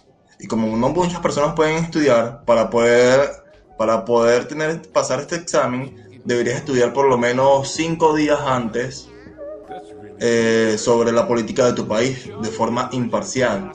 Y que el mismo gobierno te pague esos estudios o sea, porque obviamente serán cinco días que no vayas al trabajo. Que el gobierno te pague esos, esos cinco días que no vas al trabajo para que tú puedas estudiar sobre tu política y puedas dar un mejor voto. Y eso creo que sería, porque muchas personas que en, en mi país, o sea, votaron fue por dinero. O votaron simplemente porque sus padres votaron por ese político pero muy pocas personas saben realmente sobre lo que pasaba en Venezuela. Incluso ahora, no sé si se enteraron de la constituyente en Chile, la nueva constituyente, que muchos venezolanos empezaron a atacar a, a, los chilenos porque no, que no sé qué, que van a seguir los mismos pasos de Venezuela y esto y lo otro. Y la nueva constituyente en Chile no tiene nada que ver con, con la izquierda, no tiene nada que ver con la política de Venezuela una nueva constituyente que están haciendo para, que, para quitar la constitución que hizo un dictador llamado Pinochet. Eh, en Venezuela la constituyente que se, que se, hizo, que se está haciendo, es porque simplemente sí es una, una constituyente totalmente a favor del gobierno. Y eso es lo que pasa, o sea, que si le dejamos que cualquier persona vote, entonces ¿sabes? Si no tienen conocimiento sobre, sobre sus propios políticos, realmente sería bueno que voten. Realmente su, su opinión, o sea, la opinión vale de todos, pero es la mejor opinión, el mejor voto. Porque pasa lo que pasó en Venezuela, que el gobierno controló todos los votos. O sea, controló los votos por amenaza que te voten de tu trabajo, controló los votos por dinero, controló los votos porque ya las personas, o sea, por último, no sé si se, conocen algo que se llamaba carnet de la patria, mm. que era como, era como una identificación, pero una identificación es extra a tu propia identificación. Esta identificación eh, al sacarla coloca como que ya estás a favor del gobierno, aunque no votes por él. Y entonces, para muchas cosas te pedían esta identificación. Hasta no hace mucho, creo que hasta para la gasolina te pedían esa identificación. Eh, para la comida te pedían esa identificación. Para todo aquello que fueses a comprar o adquirir a través del gobierno, te pedían esa identificación que justificara que tú estabas a favor del gobierno. O sea, ya por ahí, o sea, bueno, eso, lo hicieron en Nicaragua. eso lo hicieron cuando, cuando Trump empezó, cuando se escuchaban rumores de que se iba a invadir Venezuela y que supuestamente en Venezuela no había democracia. Entonces el gobierno hizo esto para que como que el mundo viera que, que todas las personas tienen el carnet de la patria en Venezuela y entonces sí están a favor del gobierno en Venezuela. Pero realmente lo, lo tienen porque si no lo tenían no podían comer. Claro. Yo lo saqué porque para yo comprar comida tenía que tener el carnet de la patria. Ah, dinos la verdad, tú le ibas a ese cabrón. por eso estoy rojo, por eso estoy rojo. Mira, aquí hay una pregunta interesante. ¿Quién daría esas clases? Y si hay alguien que no lo pase, ¿no puede votar porque es tonto? Para allá voy, para allá voy. Pues sí, eh, fuerte. Pues sí. Está fuerte. Yo creo que yo no los pasaría. No, pero aguanta, yo iba... No, dale, dale, mientras me acuerdo de lo que iba a decir porque ya se me olvidó. Para, poder decir eh, nosotros quiénes creemos que deberían de votar o no deberían de votar, este, entonces, lo primero que tendríamos que preguntar o, que les preguntaría yo a ustedes y después si quieren yo les doy mi opinión, es si deberíamos de vivir en una democracia o lo más cercano posible a una democracia absoluta donde todos votan o en una especie, eh, por ejemplo, como de oligocracia, que es como la que llamaban la democracia de élites, ¿no? Donde solo cierto sector eh, con características que ahorita podríamos definir serían los validados para elegir, digamos, eh, sobre los demás. No estoy tratando de hacer carga de valor, ¿sí? Solamente digo, esas serían como las opciones, ¿no? O, o todos eligen para todos, o unos, o unos este, mejor preparados eligen para todos, ¿no? Pero este, antes de que respondieran eso, la, primera pregunta sería preguntarles a ustedes, ¿qué es más corrupto? ¿Una este, democracia o una dictadura? Una autocracia, pues. ¿Dónde hay más corrupción? Está cabrón. Pero mira, yo tengo una idea. Dictadura. mientras dejamos, mientras lo pensamos nosotros y dejamos que la audiencia lo piense también y nos den sus comentarios, ¿Qué tal si hacemos un pequeño corte eh, a leer algunos comentarios y para hacer la rifa, no rifa del pack que no es pack? Y ahorita regresamos a continuar con... Regresamos a continuar. y eso no estaba en el guion, ¿eh? eso es tuyo. Este, sí, ¿Qué, ¿qué es más corrupto, dictadura o democracia? ¿Sale? En lo que dejamos que se quemen sus cerebritos. Mientras voy por Cartulo, empiecen a leer comentarios. Ah, la madre, porque mi compa andaba medio pendeja, pero ya no sé dónde nos quedamos. Ah, ok, entonces chinguen a su madre, los tengo que leer yo. no, no, eh, ya nos quedamos como por aquí. Leonardo decía, es como los gringos que votaron por Trump, no porque creían en él, sino porque Biden no les cae bien. Pues sí, de hecho, desde un principio muchos votaron por Trump, no por ser él, sino por no ser Obama. Ahora, ahora, ahora, sí sintieron culeros lo que es no tener opciones y votar por el menos peor, cabrón. bienvenidos.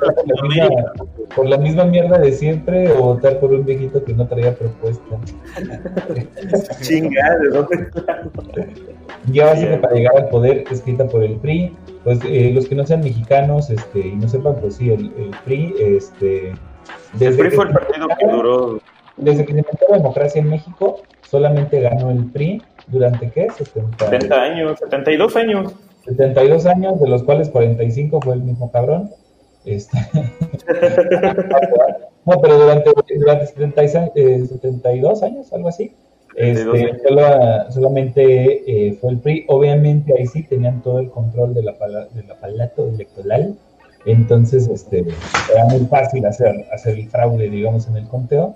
Y este, y pues ahora más bien es que, que ya después entró otro, este, otro partido político y ahorita con Morena, pues es el tercer partido político que está en el poder desde que se inventaron las elecciones en México. el PRI fue nuestro dictador, este, bueno, nuestro intento de, bueno, no intento porque sí fue dictadura, pero fue nuestra dictadura disfrazada como tal, porque sí había elecciones y ganaba un vato diferente cada seis años, cada vez era más feo y bien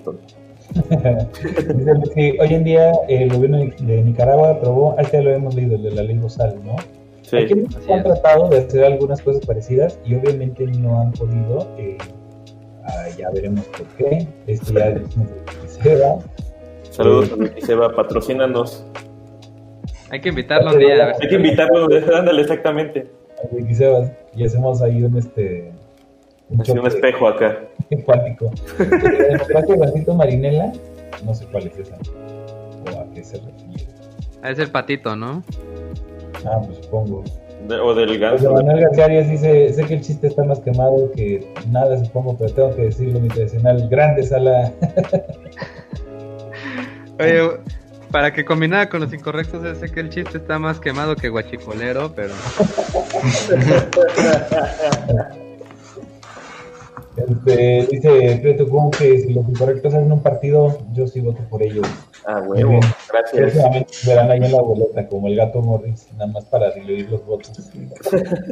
Axel Cortés dice: ¿Ustedes prefieren pocos partidos políticos, dos como en Estados Unidos, o muchos?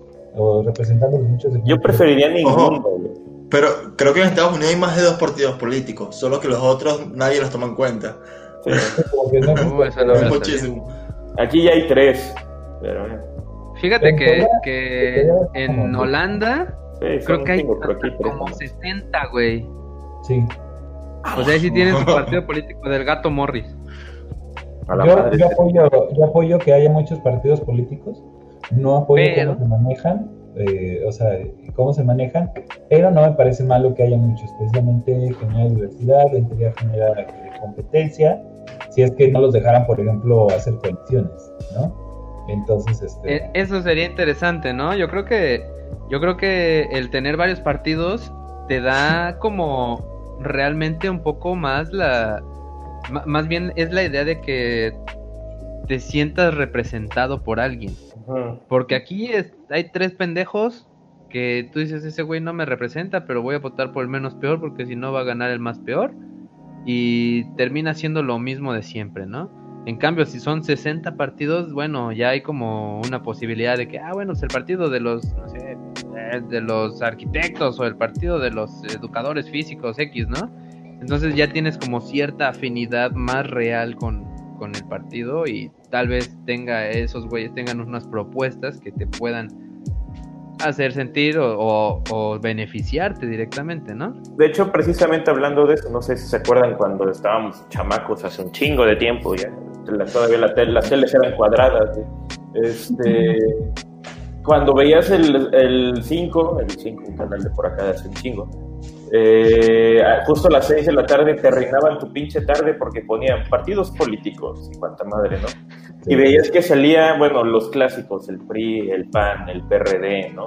Eh, después el PT, el, luego el PPS, el Partido Popular Socialista, ¿no?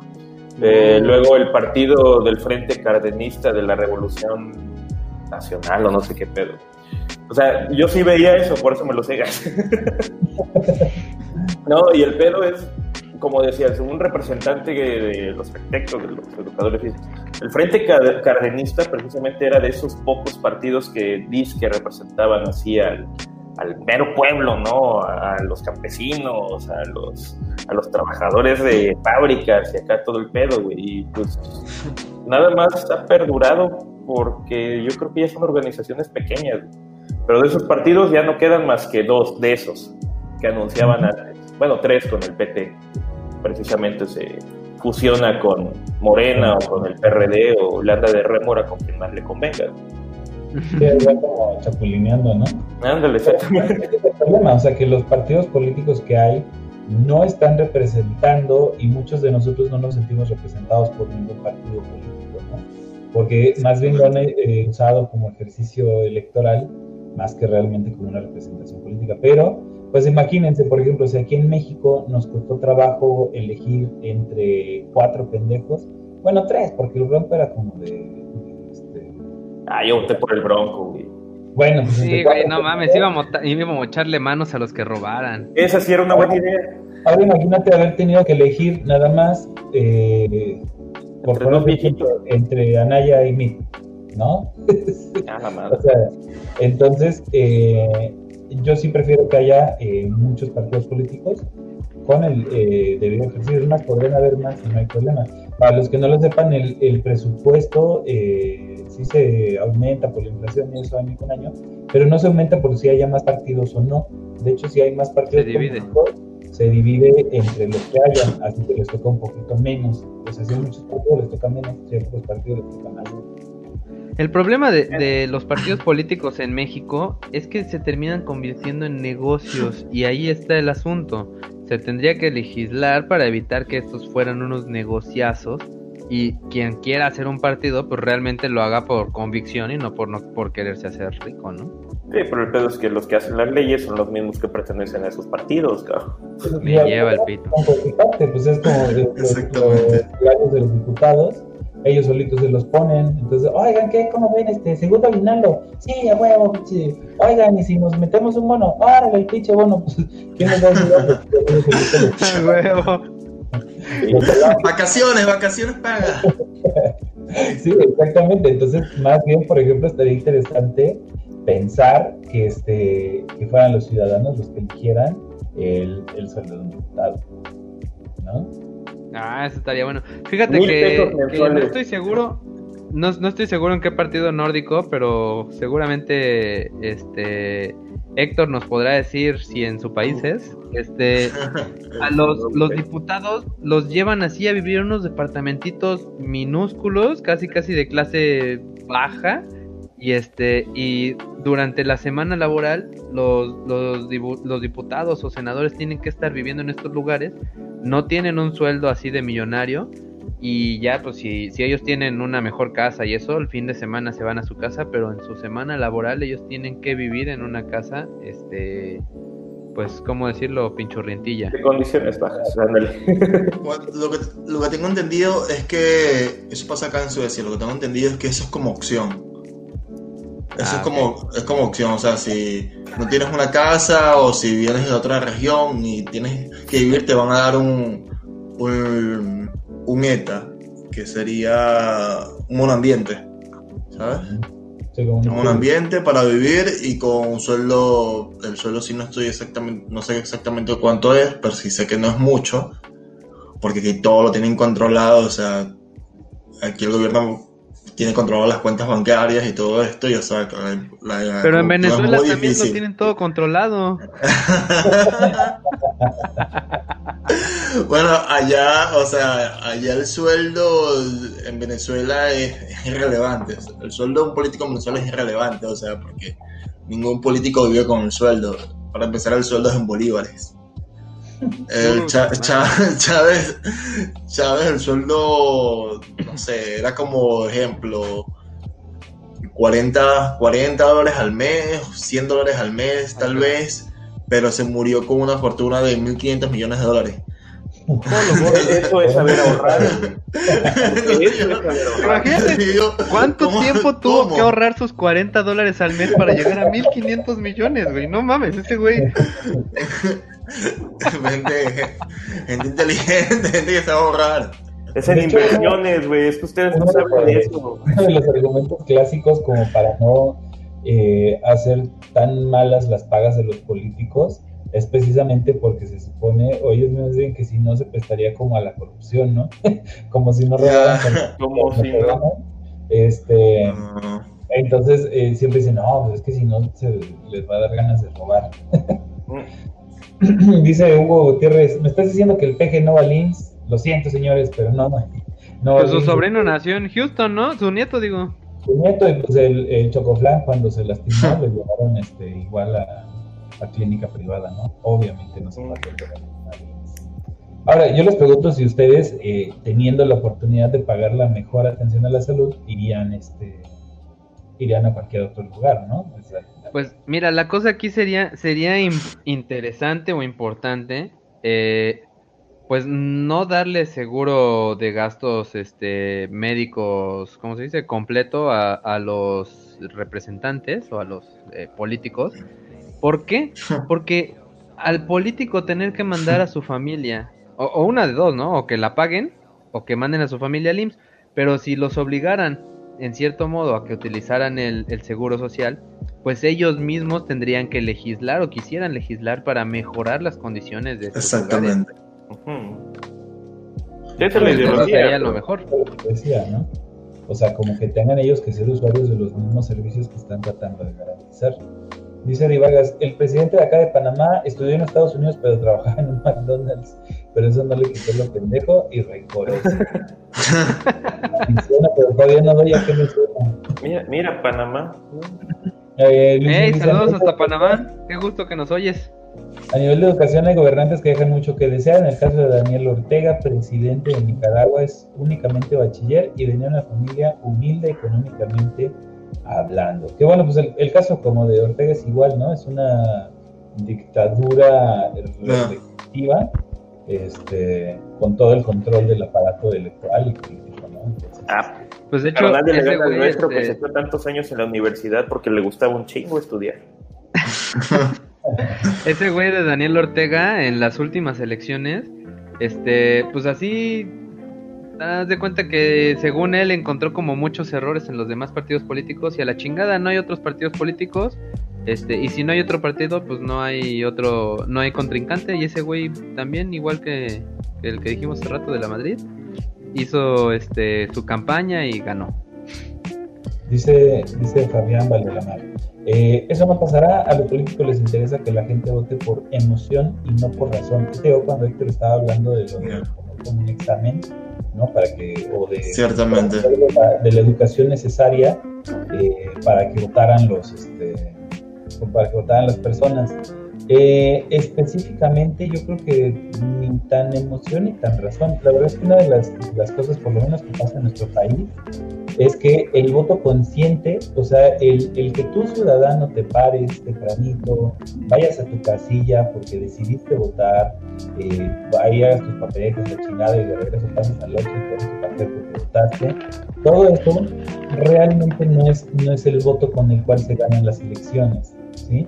Las elecciones se ganan con lo que eh, comúnmente en el argot político le llaman el voto duro, que es a través de las estructuras políticas, ¿sí? Este, eh, ¿Quieren que les platique una vez de las estructuras políticas o lo dejamos para después? No, después, después vamos a seguir en Ah, chinga con antes, la- antes, an- antes quería hablar sobre, sobre el- cuando mencionaste lo sobre la medicina, que por lo menos aquí en Suecia es gratis, pero gratis entre comillas, o sea, porque muchas personas dicen no, que el, el estado de Es bienestar te lo da todo, te lo da todo, Suecia te da todo, pero, o sea, no cuentan el 30% de impuestos que uno paga. O sea, una persona de, con un sueldo relativamente base o mínimo paga como 300 dólares al mes de impuestos. Entonces, o sea, también si vas a, por lo menos estos días fui al médico, si vas a hacerte una consulta, es gratis, si tienes que hacerte unos exámenes, ciertos exámenes tienes que pagarlos, o viceversa. Por lo menos la odontología, odontología, si es totalmente gratuita hasta que tienes 21 años. Después de los 21 años, eh, tienes que pagar el 50% de lo, que, de lo que te cuesta el servicio. Y obviamente también es un servicio caro. Pero es así, o sea, si tienes servicios que, o sea, que la gente los mal llama gratis, pero es porque tienen unos impuestos elevadamente altos, o sea, muy altos. Por Pero eso la bien bien administrados. Exactamente, por lo menos en Venezuela pasa que los impuestos casi que son nulos. O sea, yo no recuerdo la última vez que pagué el agua en Venezuela. Bueno, yo tenía electricidad, pero no tenía contrato de, de- de electricidad. O sea, no estaba asociado a ninguna empresa eléctrica en Venezuela. Pero si, si estaba asociado a la empresa de agua, que era una tontería lo que tenía que pagar. La gasolina también era muy barata.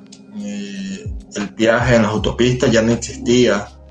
O sea, Órale. quitaron todo, casi que quitaron todos los impuestos porque como el bolívar no valía nada, no valía la pena que las personas pagaran porque no iban a ganar nada a raíz de, a, a raíz de él. Yo pensé que iba a salir como así algo utópico y de ah, el dinero no vale, güey. No, no, no. Es porque, bueno, ¿para qué le vamos a quitar el dinero a esta gente si su dinero no vale nada? A la madre, güey. Páguennos con sus vírgenes. Chingue su madre. O sea, Algo así. A la madre. A, a llegar los votos. Hugo Gutiérrez dice que la democracia es más corrupta. David López dice que es la dictadura. ¿Quién controla la dictadura? Pues vamos a ver. Eh, Fabián, eh, suena capítulo de Los Simpsons donde los más inteligentes gobernaban Springfield. Luego Cristian dice los O ama. sea, no. También te amamos, también te amamos. Saludos, Chris. Saludos, güero. Eh, eh, pregunta para Héctor, dice, ¿qué piensas del ferrocarril Maya que se autorizó democráticamente en México? No sé si estés como al tanto de lo del... Wow, del no. No lo sé. Eh, Creo que escuché algo, pero no sé exactamente. Es uno de los megaproyectos del, del nuevo presidente, el presidente pues, ya cumplió dos años. Ya, ya tiene dos años. Ya, De, ya ni está nuevo, ya está corrigiendo el de terror. campaña y de, pues que, pues como para establecer su gobierno, ¿no? Una infraestructura grande donde quiere poner un tren eh, a través de una parte de la selva y este, y pues hizo como una especie de consulta ciudadana de su propio partido, hicieron una consulta como para que según los ciudadanos decidieran si sí se construía o si no se construía. Pero bueno, pues esa es, esa es la, la situación. Pero aún no, aún no está aprobado. No, sí, ya, Ya, no, ya. Ya está, ya está aprobado ya, y, o sea, ya va a y ya lo está construyendo. ¿Y se llama ferrocarril maya por los, por maya o porque está construido en territorio maya?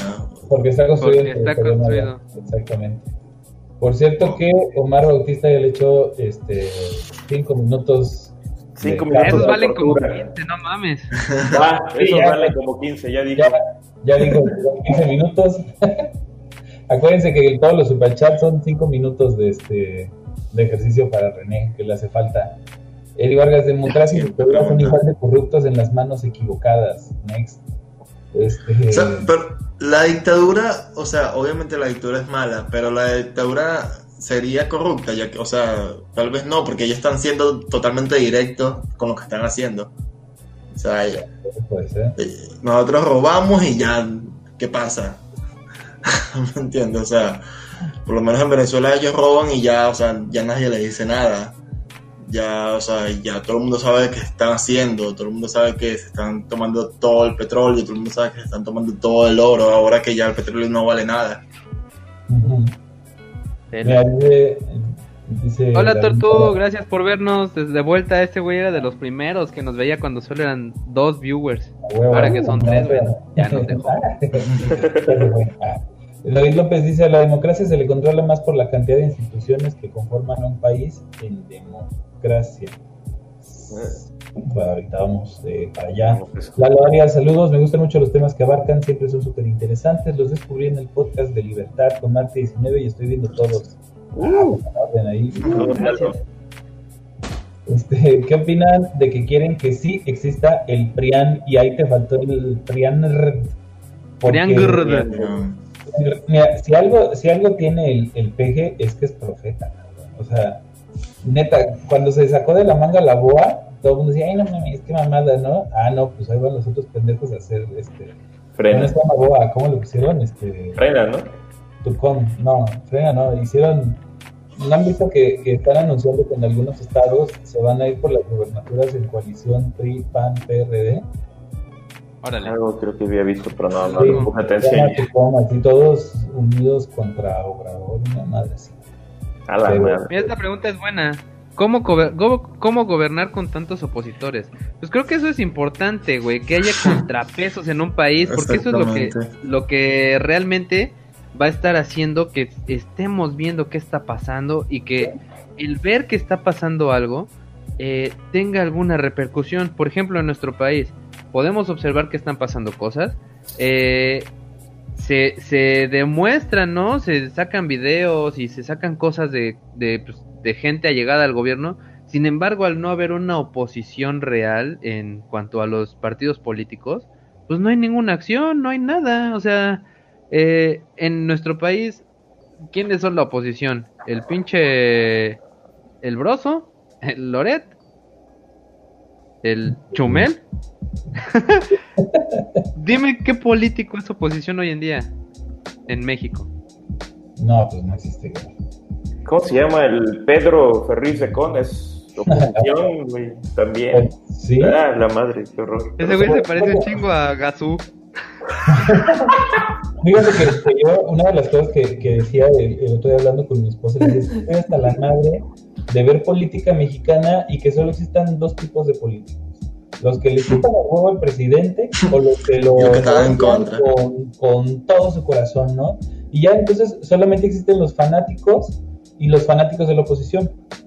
Y no hay alternativas, no hay nada en medio, no hay políticos que estén proponiendo nada. Solo hay políticos que siguen el plan presidencial o políticos que lo demuestran. Pero no hay ninguna alternativa. Entonces, neta, este, ojalá algún político me escuchara, pero si alguien quiere empezar a, hacer carrera por ahorita o van por algún puesto, en verdad yo creo que hay muchos votantes que buscan simplemente otra cosa. Ni, ni siquiera la oposición, ya que se deje de hablar de que si el presidente es bueno, que si es un pendejo, que si la chingada, y empiecen a hacer otra vez política, porque ya no hay. Que de hecho en Venezuela, eh, en las últimas elecciones, o en las penúltimas elecciones, se lanzó un nuevo político, se llamaba Bertucci, que era cristiano. O sea, era evangélico. Wow. Y muchas personas estaban creyendo, estaban creyendo en él, ¿sabes? Porque traía una propuesta nueva, era totalmente distinto. Al fin y al cabo no ganó porque, o sea, casi nadie la conocía. Después también se descubrió que tenía eh, casos de corrupción en Panamá, con, Vale, verga. tráfico, Ah, bueno. con tráfico y, y muchas otras cosas, pero en teoría iba bien. Iba bien, o sea, estaba proponiendo cosas totalmente distintas, como ya estaban en Venezuela, no, no estaba como que yo soy la derecha o yo soy la izquierda, odio esto, amo esto, sino que era, era lo suyo y ya. Pero bueno, no, no pasó pena. nada. Mira, aquí tenemos otro super chat del buen Adrián Mora. Saludos, Adrián. Y dice, chat, chat, Adrián. chat, chat. Nah, bueno, Salud. que te chingue el chat, pero esta vez le va a tocar hacer ejercicio. Gordo. Este, Por cierto, recuerden que este, si hay gordo. super chat, este, me toca hacer ejercicio porque no bajé esta quincena de peso en la dieta. Entonces, ayúdenme a hacer ejercicio. Cinco minutos de, su- de cinco minutos de super chat por cada minuto de ejercicio. A la madre. Dice Axel Cortés, quien con toda la democracia son las empresas que mueven el poder económico haciendo monopolios. Tanto, tanto dictadura como democracia tienen este tienen sus mecanismos de, de control. Ni siquiera el dictador es realmente libre de hacer lo que se le dé la gana. Ahorita lo vamos a ver. Y Armando Uriel dice, define corrupto si lo vemos como algo que no funciona o está descompuesto, pues en ambos casos hay casos de fracaso y también casos de éxito como Estados Unidos o China. El Eh, vato está usando traje, su opinión es muy válida. Mentalidad. Chávez, mentalidad de tiburón. nace rico, no, nace pobre, muere rico. Ah, huevo. Y Bueno. creen su partido político para mentalidad de tiburón. ya. ¿Cómo ven si nos aventamos rápido el, Va, va, va. la tómbola de Cthulhu, Cartulu? Este, pues está muy sencillo, hubo 19 superchats el día de, de nuestro aniversario, aquí están los nombres. Ay, qué bonita. Igual voy a subir una foto a Twitter. Este, pues traigo 19 papelitos que hace ratito mientras hablaba Héctor estuve mostrándolos. Ah, no se ven, aquí están. Entonces- Sí. Va a ser sencillo, voy a sacar tres papelitos que van a estar descartados y los siguientes tres van a ser ganadores de nuestra rifa que no es rifa del pack que no es pack. Va, A huevo. sobres. Está, primer que papelito. Primer papelito descartado va a ser el número 11. Once. once. Ya. Pero di a las víctimas, güey, para que sientan. Sí, claro, claro. que. El que ya valió pilín se llama Miguel Kawakami. Este te alcanza a ver Feo por de ahí. Kawakami. Chingó a su madre. No ese güey, no ese güey escribía este libros y nunca ha ganado. Es el Cruz Azul del Premio Nobel de Literatura. Ah, ese es Murakami. Ah, chinga. no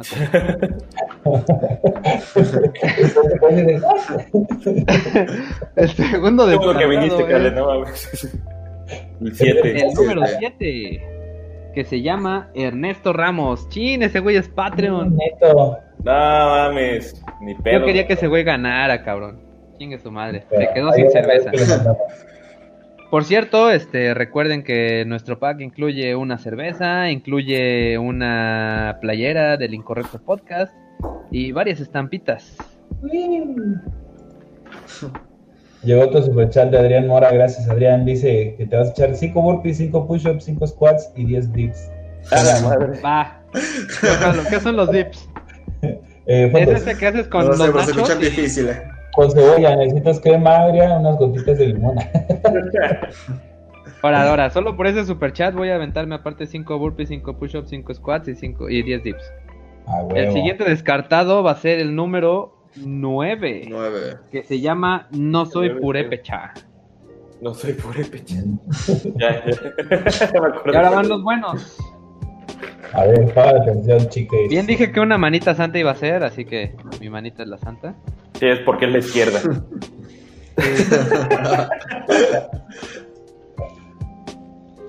Ay, perro, el número Ah, uno. El Ah, primer este hizo ganador. Mandó como seis, se llama Migaladicto pasquinofre- Pasquizofrénico. Ah, pasquinofílico. Está bien, Ah, está esa bien. madre, pasquinofílico. Estos güeyes tienen este un mes para contactarnos, ya sea en Twitter, en Facebook, aquí en, en YouTube. Este, y ya de ahí les mandaremos un mensaje privado y veremos cómo le hacemos para, para Para hacerles llegar su, su pack. Ahí avísenle al, al migaladicto. El segundo ganador de la noche es el. Ay, güey, creí que había tirado a mi cuba. Me espanté, güey. El número. Este no vale porque es el mismo güey. Este güey ya ganó, mi galerista pasquinofílico. Vamos a darle chance a otro cabrón. El número ganador siguiente es el. Dígalo, adicto, pues. para Mi galadicto. No, el número 14. Que es el. Plasma Onion. A huevo, plasma. Saludos. Mm. Yo no sé quién es ese Verge, pero ojalá sea de aquí de Jalapa para que no le tengamos que enviar su cerveza. Tan lejos su cerveza. Ah, es, es fan ese del, del pasquín. A huevo. Y el último ganador de la noche va a ser el número 15. Y ese güey se llama eh, Oscar Ochoa. Oscar. Oscar Ochoa, muy bien. Mañana voy a poner este a publicar ahí en, en nuestro Twitter fue mi galadicto pasquinofílico, este Oscar, Plasma Onion. Plasma Onion y Oscar Ochoa. A huevo. Y vamos a continuar. ¿Cuál fue la pregunta que dijiste de tarea, amiguito? La pregunta de tarea era, ¿qué es más corrupto, si la dictadura o la democracia? ¿Qué dicen ustedes, chicos? Uf. De- Después de escuchar las respuestas de los otros, ya me puse a pensar, güey. Como dice, la dictadura es más directa, le vale pito, no hay tanta corrupción, nada más hay tiranía. Y en la democracia, pues, todo debe de- Bueno, en la democracia como la vivimos nosotros, pues. Todo es por debajo del agua. Exactamente, y eso, y eso es la corrupción, ¿no? O sea, ese es el significado de corrupción, Ajá. la definición. Sí, Yo creo no, que- no. Yo creo que en la teoría, pues debería ser más corrupta este, la dictadura, ¿no? Eh, por el asunto de que, pues, como los, se los comentaba yo a ustedes este, en el chat, eh, una vida vale más en la democracia que en la dictadura. Exactamente. Porque... ya llegué chichonas. No te distraigas, güey. perdón, perdón, soy medio disperso. este, ah, sí, decía, una vida vale más en la democracia. Pues porque digamos que acá el pastel se, se ¿cómo se dice? Se divide más, ¿no? Entonces, eh, digamos que en la dictadura, ahorita yo creo que Cali va a explicar un poco lo que siempre trata de explicar el Hobbit y nadie le entiende. Este, lo que, lo que pasa es que, pues estos güeyes tienen así como a sus allegados y esos güeyes se, se encarga de tenerlos bien maiciados, o sea, hace con mucha, pues bien pagados. Y en cambio, supuestamente, en una democracia no es así, ¿no? Tendríamos, tendría que tener bien a la mayoría de la gente para que vuelvan a votar por ese partido, en, este, en el caso de México, ¿no? Pero a ver, tú dinos, este Héctor, ¿qué, qué crees que sea más... ¿Cómo se dice? Más corrupta. corrupto. Bueno, por lo menos gracias. en Venezuela pasa que hasta la misma dictadura que hay son corruptos entre ellos mismos. O sea, entre ellos, entre ellos mismos se roban el dinero. Y de hecho, también pasa, o sea, que, que a veces hay alcaldes que los destituyen de puestos o gobernantes que los destituyen de puestos porque estaban robando más de lo permitido. Güey, te lo permitido. güey, que... Tú robaste mucho, robaste Oye, mucho, así que chao. Y, y, Qué o sea, y- no van presos, tampoco, tampoco van presos. Lo que hacen es que los pasan que si, bueno, ahora tú vas a trabajar en este puesto. Y ya. A Pero la tampoco van madre. presos. Lo O siento, no, ya pues, se le quita el puesto de gobernador de Sí. provincia por corrupto. Ni modo, ahora va a ser presidente municipal. No. Exactamente, lo, lo que hacen es eso, moverlos, moverlos y ya, moverlos y ya. Por más cuando yo trabajé también para la alcaldía fue así, o sea, eh, yo entré porque ¿Te acababan de corrieron por robar? No, entré, entré porque acaban de votar acaban de, de cambiar de, de puesto porque por corruptos, porque como que se habían robado unos equipos o no sé qué habían hecho y cambiaron de puesto a todo, a todo, como que, ¿cómo, cómo le decíamos? A todo el equipo de comunicación y nos pusieron ahora a los nuevos. Pero a los viejos lo que hicieron fue que los pasaron para otro lugar y ya. O sea, la madre. Pues es- Qué bueno. eh, pasa casi lo mismo que aquí, nada más que aquí te guardan un par de años y ya después regresas, güey, como veterano. regresas al lugar. Sí. Ya lo regresan ahí como si nada. Espera, esperan a que se nos olvide ahí que pasó un pedo ahí por ahí. y- Ah, no mames, me Y suena, pero no sé quién sea. No sé quién sea. Y bueno, y pasa que la democracia sí, o sea, la democracia, o sea, es más corrupta porque, o, o se le dice que es más corrupta porque es hipócrita. O sea, si, si roban dinero, si hacen tal cosa, está- estaría totalmente mal porque en teoría no deberían hacer nada de eso. Entonces, por eso creo que, que hay más corrupción en la democracia Yo creo que la dictadura. Eso no quiere decir que la izquierda esté buena. como decía Armando, eso. el problema, eh, primero tendríamos que definir la corrupción, ¿no? Y la corrupción eh, parte, pues, de la idea de que tú vas a cometer un acto en contra de la legalidad, del cual, pues, este, este, va a ser para beneficio propio y, pues, idealmente vas a salir impune de ello, ¿no? O sea, tú estás tratando de conseguir beneficios a través de actos ilegales, sobre todo usando tu posición de poder, ¿no?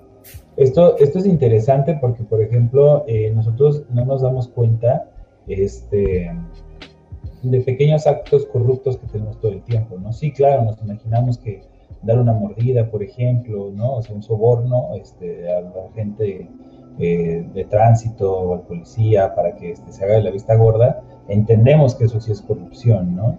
Pero eh, no entendemos de pronto que si trabajas en una oficina y tú usas tu computadora y la impresora, por ejemplo, para las tareas de tus hijos, es una acción corrupta, ¿sí? No tiene la misma magnitud que los 700 mil millones, no sé cuántos que se robó Duarte, ¿no? Pero en teoría la acción es igual de corrupta, Si pasas el metro sin pagar. ¿sí? Exactamente, ¿no? Pasas el metro sin pagar, o sea, todas estas... Pues estas- es que si lo extrapolas al matar, tampoco puedes decir lo maté poquito, ¿no? Fue poquito. Depende. Pero fue poquito. Perdones. depende cómo lo vayas matando. Aunque también pasa esto, que al fin y al cabo, o sea, cuando, cuando se trata de, de este ciertas leyes, o sea, por lo menos pagar el metro- pasar el metro sin pagar. Acá te multan por 150 dólares. Eh, a la tercera, como que es una multa más grande o vas preso. Pero entonces ayer estaba, estaba leyendo algo que, o sea, decía que al fin y al cabo las leyes son para los pobres. porque el que no tenga para pagar ese dinero es el que va preso, pero clase media o clase alta no va preso porque paga dinero y legalmente, no, legalmente, o sea, hizo algo totalmente ilegal, pero legalmente queda, o sea, queda sin ningún problema porque tenía dinero. Claro, las leyes son, las leyes son para los pobres, Pero lo aunque no, puedes haya- tomar aunque no sea corrupción. una forma de amonestación, más que nada. O sea, ¿Cómo? Sí, lo puedes tomar como una forma de amonestación. Bueno, por desgracia, no tienes con qué pagar, pero supongo que ahí te meten al bote, a la cárcel o te vas preso. Y supongo que te ponen a hacer algún tipo de trabajo comunitario, al menos a- allá, o no, No, pues, Mm, dependiendo, dependiendo de lo que hagas. dependiendo de la falta, exactamente. mira, Dependiendo de la falta. vamos, a, vamos a poner un ejemplo. Oye, Héctor, ¿cuánto cuesta ya el metro? Eh, cada pasada eh, mensual son 100 dólares. 100 dólares. eh, ¿100 mensual. dólares mensual? Porque Aquí en Sí. México estaríamos hablando de unos 20 mil pesos. No, 2000, güey. 100 dólares. 2 mil baros. 2 mil baros, perdón. Que es este, pues no mames, o sea, ya una renta de un Claro. Culero, este, Sí. ahí, gastando, ¿no? En transporte público. Obviamente los salarios allá son mucho mejores que acá, pero es nada más como para poner un ejemplo de que de, pronto ya el transporte no es para todos, ¿no? De, de hecho, o sea, to- todo, el mundo, todo el mundo lo usa. De hecho, algo que me sorprendió acá es que, o sea, desde, el- desde los pobres hasta la clase alta usan el transporte público.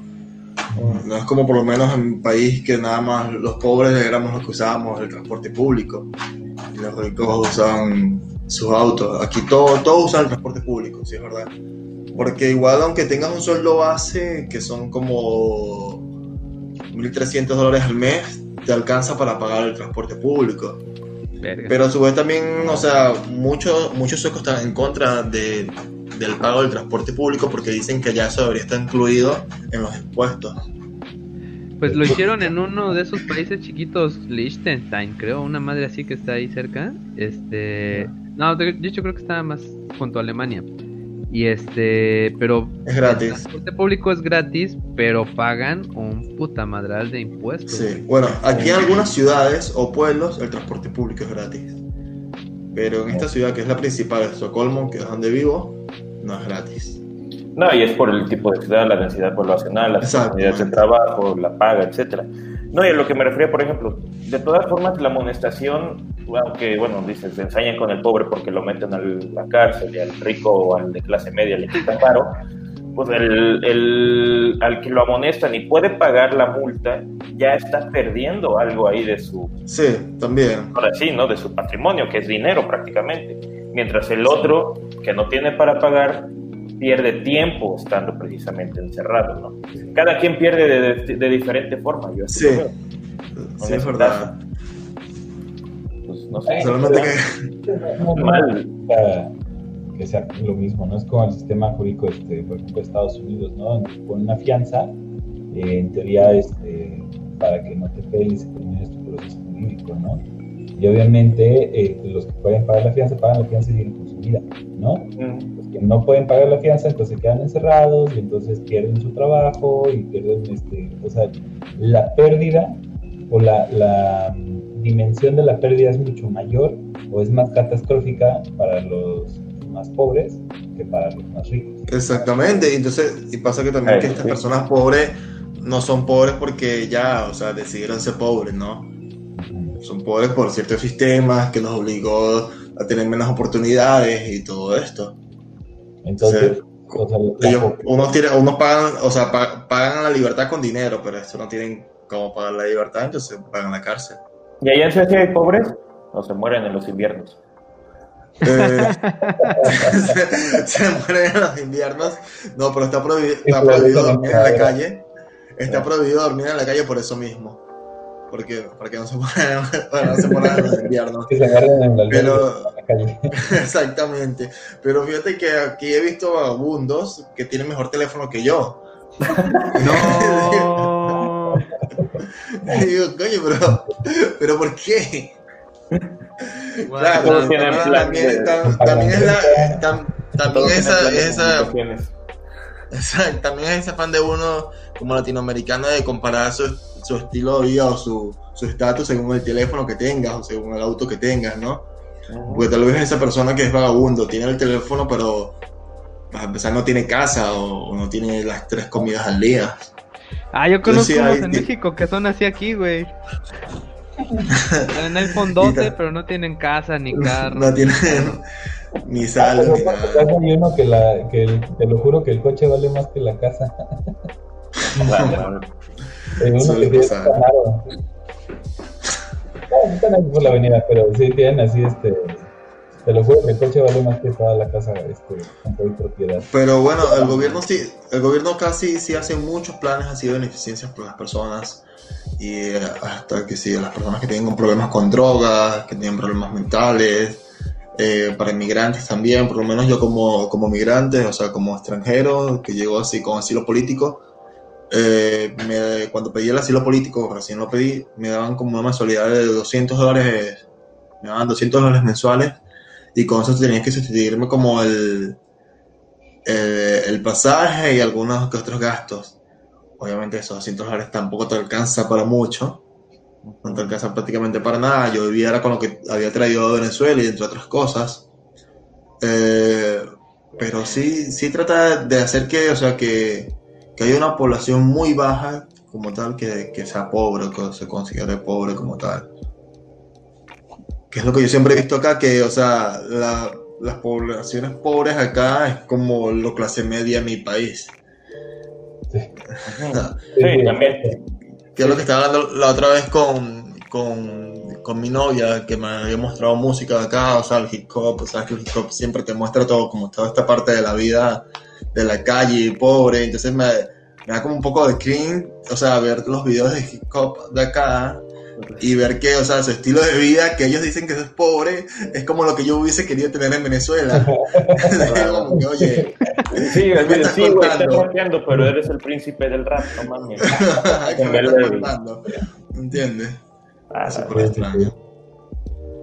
Qué pedo. Sí, este, entonces, ¿cuál es la respuesta correcta, Cale?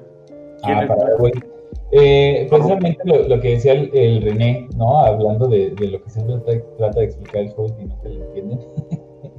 o sea, para, cualquier persona eh, en el poder, como les decía, la, política se trata de cómo obtener poder y mantenerlo, ¿sí? Porque las dos cosas son eh, igual de importantes. Un político busca ambas cosas y, y de ahí va subiendo, obteniendo más y tratando de mantener lo que tiene para seguir subiendo, ¿no? independientemente del sistema político en el que vivamos, todos buscan lo mismo, ¿no? Independientemente estamos hablando de dictadores, de monarcas, de, este, de democracias representativas, lo que sea, todo funciona bajo, la misma base. Nosotros podemos dividir a la población, digamos, o a los que van a ser eh, eh, gobernados por la persona que está en el poder, los podemos dividir básicamente en tres eh, funciones principales, dependiendo de qué tanto funcionas tú para la persona del poder, ¿no? Puede ser este, eh, lo que sería una persona indispensable, ¿sí? Ahorita, ahorita vamos a ir como hablando más de cada uno. Puede ser influyente o puede ser intercambiable, ¿sí? Entonces, eh, yo soy intercambiable. ¿quiénes, son este, los indispensables? Son todos los cuales a través de su acción van a generar que la persona obtenga o se mantenga en el poder. ¿sí?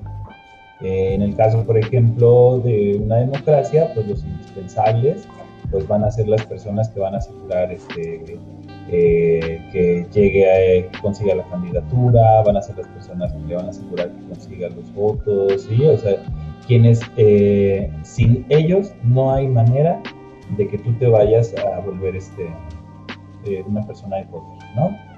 Los influyentes van a ser las personas que de alguna forma van a lograr mover a los indispensables a decidir que esta persona este, eh, detente el poder, ¿no? Entonces los influyentes son como los que van a manejar ahí un poquito eh, la opinión pública o este, pues a través del poder que ellos mismos detentan puedan decir, no, mira, pues te conviene para allá, ¿no? Este güey. Y los intercambiables son todos los que prácticamente no influyen, no tienen voz ni voto en que una persona llegue o no al poder, ¿sí? Entonces, en ese sentido, por ejemplo, una dictadura se va a valer de unos cuantos indispensables, entre menos mejor, algunos influyentes y una bola de intercambiables que no sirven para nada y no valen madre, ¿no? Que valen nada. ¿Sí? No ¡Eh, soy intercambiable! Vamos al mismo club. Estamos todos en el mismo club. La, la contra, digamos, que sería como una democracia abierta participativa, entonces en teoría tú tendrías un chingo de de indispensables porque necesitas que por lo menos todo el, este, eh, el electorado o la mayoría del electorado vote por ti, ¿no? Para que tú, este, para que tú puedas llegar al poder.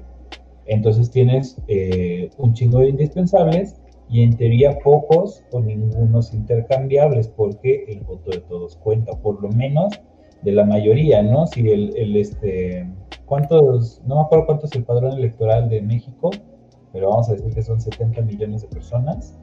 Entonces, este, pues tú necesitas, ten- o sea, tus indispensables serían 36 millones, ¿no? Vaya, por poner un ejemplo, bueno, el 35 millones, uno, ¿no? Para que, este, para que tú puedas asegurar el poder. Entonces, en teoría, esta idea como de tú poder repartir las ganancias para mantenerte en el poder es más fácil teniendo muy poquitos indispensables. En la dictadura, eh, en teoría, eh, pues está el dictador y abajo tiene a sus generales, ¿no? Que suelen ser tanto los del poder este, militar como los del poder político y empresarial. Y entonces esos son los, como los que decía René, los tienes bien maiceados, ¿no? Porque ellos son los que, los que te están manteniendo en el poder, ¿sí? En, en teoría en la democracia es mucho más difícil porque dependes de muchas más personas. Entonces, pues eh, esto, esta lana que tú tenías para repartir, la tienes que repartir no entre 10 generales, sino entre 10 millones de votantes, ¿sí? Entonces, eso, eso hace que en teoría sea más difícil corromper el sistema. No quiere decir que en la acción particular no haya corrupción. Obviamente hay un chingo de corrupción. Salud, una chela del incorrupto. Yeah, yo ahí tengo la mía todavía. Pero Le, sí que le da miedo tomársela. en, en teoría, por lo menos para, para el poder, es, es más fácil corromper desde la dictadura, porque como decían por ahí, no tienes mucho a quien, este, a quien rendirle cuentas, ¿sí? Obviamente el, el dictador tiene que rendirle cuentas a sus generales, ¿no? A sus indispensables, porque si no, se le pueden voltear. Ellos son los que, los que están, como digamos, intentando el poder, ¿no? Este, lo mismo que pasa aquí en las democracias, como decían ahí con los empresarios, ¿no? A ver, pues dile que no salido en pliego y cuéntame cómo te va, ¿no? A ver, haz lo que cierre la después la pelera o el y este, y me cuentas si pudiste, ¿no? Este, pero en teoría es, es mucho más difícil, o por lo menos es más aparatoso querer controlar cuando tienes millones de este. ya vi, cuando tienes millones de, votantes, ¿no? Entonces, pues sí, la dictadura es más corrupta, ¿no? Pero entonces, ¿por qué pasa que hay dictaduras que empiezan muy bien? ¿No? O sea, porque siempre dicen, ay, mira, ¿no? Cuando, cuando llegan este, líderes autócratas, este, o se apoderan de todos los poderes, no sé dónde ha pasado eso, y entonces este, todo empieza a pintar de maravilla los primeros años, ¿no? Como pasó en Venezuela. Exactamente. Cuéntanos cómo estuvo los primeros años en Venezuela y, y cómo la Nación del Fuego atacó. O sea, entonces yo tenía como 6 años, algo así. Eh, y según lo que, según, o sea, comparo con lo que viví a con lo que leí o con lo que vi en videos de YouTube. Eh, o sea, y yo sentía que cada año el país era peor. O sea, cada año, desde que tengo conciencia, uso de razón, como desde los 6 años, el país estaba empeorando. ¿Cómo, Todo te dabas cuenta? ¿Cómo te dabas cuenta en ese aspecto? O sea, siendo de, teniendo seis años. O sea, cosas básicas como que los que mi mamá me daba para el colegio no me alcanzaba. O sea, yo veía que todos los niños se podían comprar sus empanadas, sus cosas, y con lo que yo tenía no me alcanzaba para, para comprar, llevar mi, mi comida de, de la casa.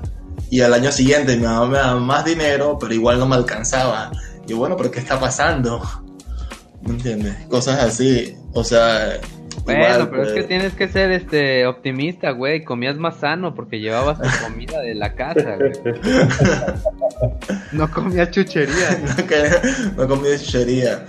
O sea, y después cuando ya como cuando tenía como 15, 14 años, que ya obtuve mi primer trabajo, eh, sí, o sea, ya como que vi la realidad ya como tal, como estaba la economía, vi como lo que era un sueldo, que realmente no servía para nada, que el- lo que era la inflación, porque no sabía qué era la inflación. Y, y sí, desde muy pequeño también vi que, que el gobierno era corrupto y bueno, tal vez, tal vez me juzguen por esto, pero yo jamás he votado. Jamás he votado por, por ningún gobierno. Y es que, o sea, ya cuando obtuve, cuando tu- tuve los 18 años, ya, ya no confiaba en el proceso electoral de, de mi país. Pues yo creo que, yo creo que en parte es eso, ¿no? O sea, tú dices, güey, pues ¿para qué voto? Si, si realmente. Eh, no, no va a ser, no va a verse reflejado, ¿no? Y, y creo que eso es como lo que nosotros estamos viendo un poco de lo que está pasando en Estados Unidos. Que, por ejemplo, la elección pasada, eh, Hillary tuvo más votos que Trump. Sí, ya está. Pero por, por la forma en la que se maneja la democracia en aquel país, pues, eh, pues no ganó, obviamente, ¿no? Entonces, pues la gente empezó a decir también, oye, pues qué pedo, ¿para qué voto? Exactamente, o sea, porque nos, nos sirve mucho el voto, el voto en Venezuela. O sea, y pueden ver que en las últimas elecciones prácticamente nadie de la oposición votó. Los que, estaban- los que votaron era- estaban a favor del gobierno. Sí, o sea, ¿qué va a estar haciendo votando si todo lo controla el gobierno acá? Lo más que hice como ciudadano fue poder protestar, poder, o sea, como periodista del periódico, trabajé para el periódico en contra del gobierno. Aparte de eso, también hice como una pequeña carrera como, como periodista independiente, donde, donde documentaba todo lo que pasaba en las protestas, cosas que obviamente tuve que eliminar todo cuando, cuando trabajé en el gobierno. Y, y eso, ¿sabes? O sea, di mi parte como, como ciudadano, siento que di mi parte, aunque siento que realmente fue insuficiente porque no hice ningún cambio. Solo, siento que solo me salvé a mí y ya. O sea, no siento que hice un cambio por el país realmente. Es como Pero- el eterno debate, ¿no? De los que este de los que siempre están como que si huye de Latinoamérica y se trata de cambiar y eso y que la chingada, ¿no? O sea, siempre están como debatiéndose si se puede cambiar o no a, a Latinoamérica. Exactamente. Échale ganas, podemos cambiar el mundo. Qué mate. Por cierto, no sé si ya me escucho mejor, espero que sí. sí, ya. Creo que cuando se subió el gato me desconectó la consola de la computadora, entonces estaba agarrando el audio de la cámara. Este, Ah, claro. yo con- como tengo el, el monitor conectado al- a la consola, yo me escuchaba de poca madre. Pero espero que ya me escuchen bien. Sí. Por cierto, Eh. este, llegó un super chat. Oigan, somos unos pendejos, nunca recordamos poner el puto este, videito de los super chats, pero vamos a poner. Es que no- A ver, ya sé, Super. en, en vale este, mis cinco minutos.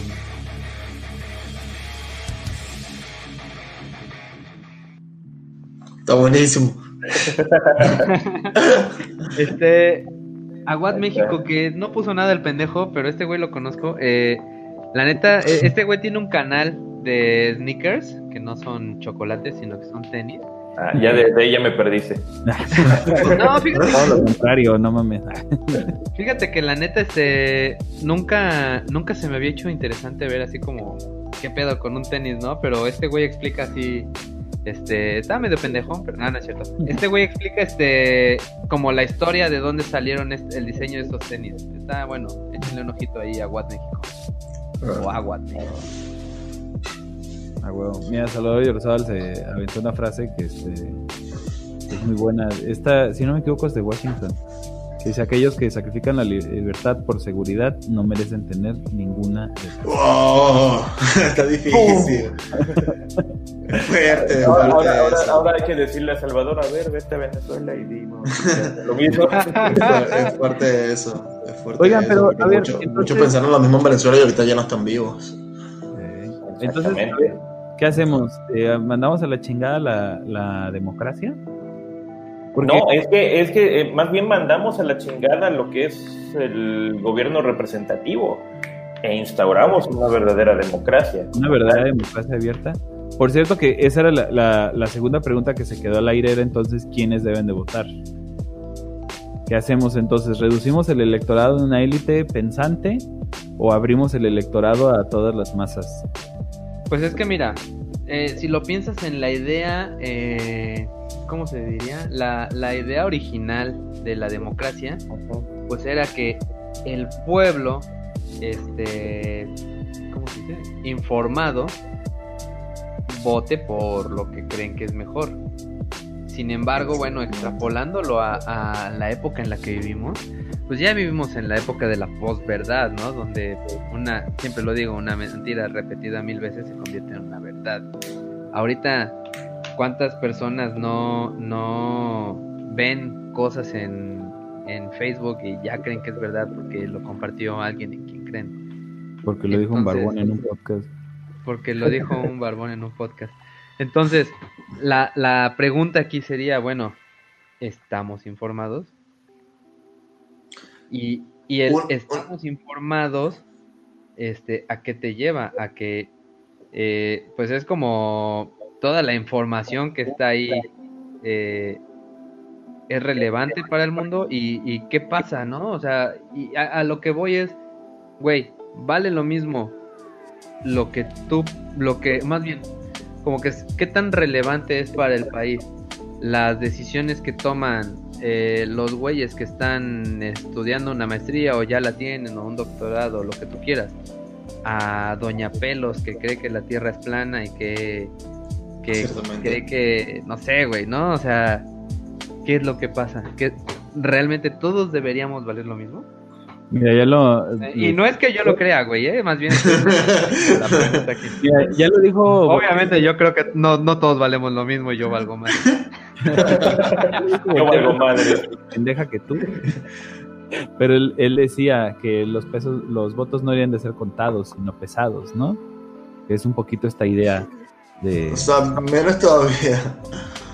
¿no? O sea, en o vez de contarlos, se deberían de pesar, ¿no? Porque. Así como el dinero en Venezuela. ¡Oh! eso, eso es cierto, me dolió, pero es cierto. es gracioso porque es verdad. Te creo. La Pero sí- No sé, ya, ya, si supieran que hubo un momento eh, que se compraba efectivo. Ah, madre, neta. ¿Entienden, ¿Entienden cómo funciona? O sea, porque ya no, o sea, cuando todavía se, se- se utilizaba el bolívar, porque ahorita está dolarizado, se utiliza muy poco, nada más en digital. Entonces no existía, o sea, no había efectivo, no había papel moneda. Y, o sea, como saben, Venezuela casi en ningún lugar hay internet, muy pocos lugares hay internet, muy pocos lugares tienen esto lo que es pago digital con tarjeta, con tarjeta de crédito o de débito. Entonces, tú- si tú tenías efectivo, tenías que pagarle a alguien el doble. O sea, si querías 100 bolívares, tenías que pagarle 200 bolívares para que él te diera 100 bolívares en efectivo. Ah. Entonces, comprando efectivo. Wow. What the fuck. Madre. Algo que nunca entendí, fue muy loco. Oye, ¿qué tal jala el Corpomatic por allá? ¿cómo, cómo, cómo? ¿Qué El- tal el jala el cuerpo. Cuerpomatic? Ahí pagar con cuerpo mejor. Ah, ya, ya. Funciona, Ah, está cabrón, funciona, funciona mejor. Pues depende, ¿no? Porque si lo, si lo quiere pagar el Cal, el Beto o yo, pues ya valimos Ah, más. ya valió madre. sí Centavos. podríamos cobrar, güey. Bueno, pero volviendo a la pregunta, ¿creen ustedes que todos los votos deberían valer igual? Es una pregunta peliaguda. Es una pregunta muy peliaguda y lo que podríamos hacer como, como para que vayan aterrizando cada quien su, su perspectiva, porque no, no sé si haya respuestas buenas o malas, pero para que vayan también los que nos están escuchando, si quieren ahí este, platicarnos, eh, preferentemente con superchat de 200 para arriba. Este, Para que yo corra mucho. Sí. Hemos, No, hemos este, y No, si eso. quieren platicar en, en- en los chats normales, eh, preguntarse qué es más importante, la equidad, la universalidad del derecho, digamos, o la funcionalidad del Estado, ¿no? O sea, eficacia, efectividad. ¿Qué, qué importa más? ¿Que, ¿Que funcione bien o que sea equitativo? ¿No? O sea, es, eh. Creo que eso ya responde mucho a ideologías personales. No sé si hay una respuesta eh, como tal, ¿no? Pero, pero digamos que la pregunta tiene que ver un poquito con la, con la frase que de Washington que ponía este Salvador, de este mm, sacrificar libertad por este, yo creo que no sé por estabilidad o por seguridad, ¿no? O sea, eh, tú estarías dispuesto a vivir mejor siempre y cuando eso signifique que alguien va a tomar las decisiones por ti. Vamos a poner un ejemplo que ahorita entra por la puerta pinche este el negro de WhatsApp. No, este, no sé, Dwayne Johnson, la roca, ¿no? Y entra así A la madre está peor, yo creo, güey. y agarra y te pega una pinche cachetada y te tira la cerveza porque eso es mala para tu organismo. Y agarra y tira a la verga toda la pinche comida chatarra que tienes en el refrigerador. Y a partir de ahora vas a tragar lo que ese cabrón te dice porque es más saludable para ti. Y vas a vivir mejor, vas a vivir bien porque vas a, a estar más saludable y te vas a poner a hacer ejercicio. Y te vas a poner mamadísimo y pelón y lo que quieras. No, güey, pero, Pero va, mejor con este chatarra, Derrick güey. Cruz, güey. Ándale. O sea, ahí el, o sea, el Estado funcionaría como, como si fuesen padres. Ajá, ándale, ándale. Exactamente. Entonces, o sea, pregúntense eso. ¿Qué vale más? ¿Qué, qué, qué vale más eh, para ti? ¿Tú aceptarías que viniera este pinche mamadísimo a decirte cómo comer? ¿Para que estés mejor?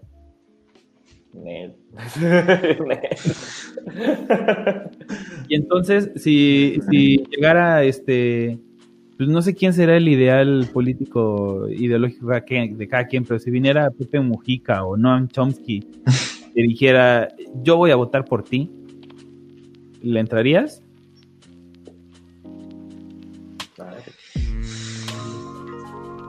Está fuerte. Perro. Está perro la puta elección, güey.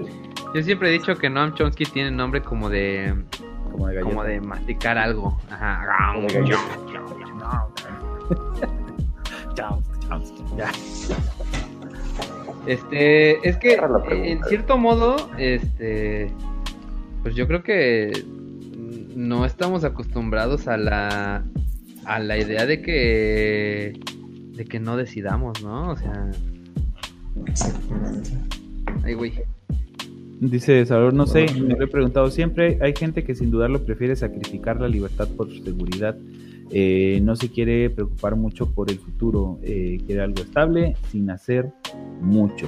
Ahora, yo me Pues es que- preguntaría, ¿está mal? En cierto modo, mm, pues no está mal, ¿no? O sea, en cierto modo, eh, pues para la forma de vida que llevamos actualmente, en la que cada quien está en su onda y andas como que en tu chamba y, no sé, pues jugando tu Xbox o haciendo pues, tu pedo cada quien, güey.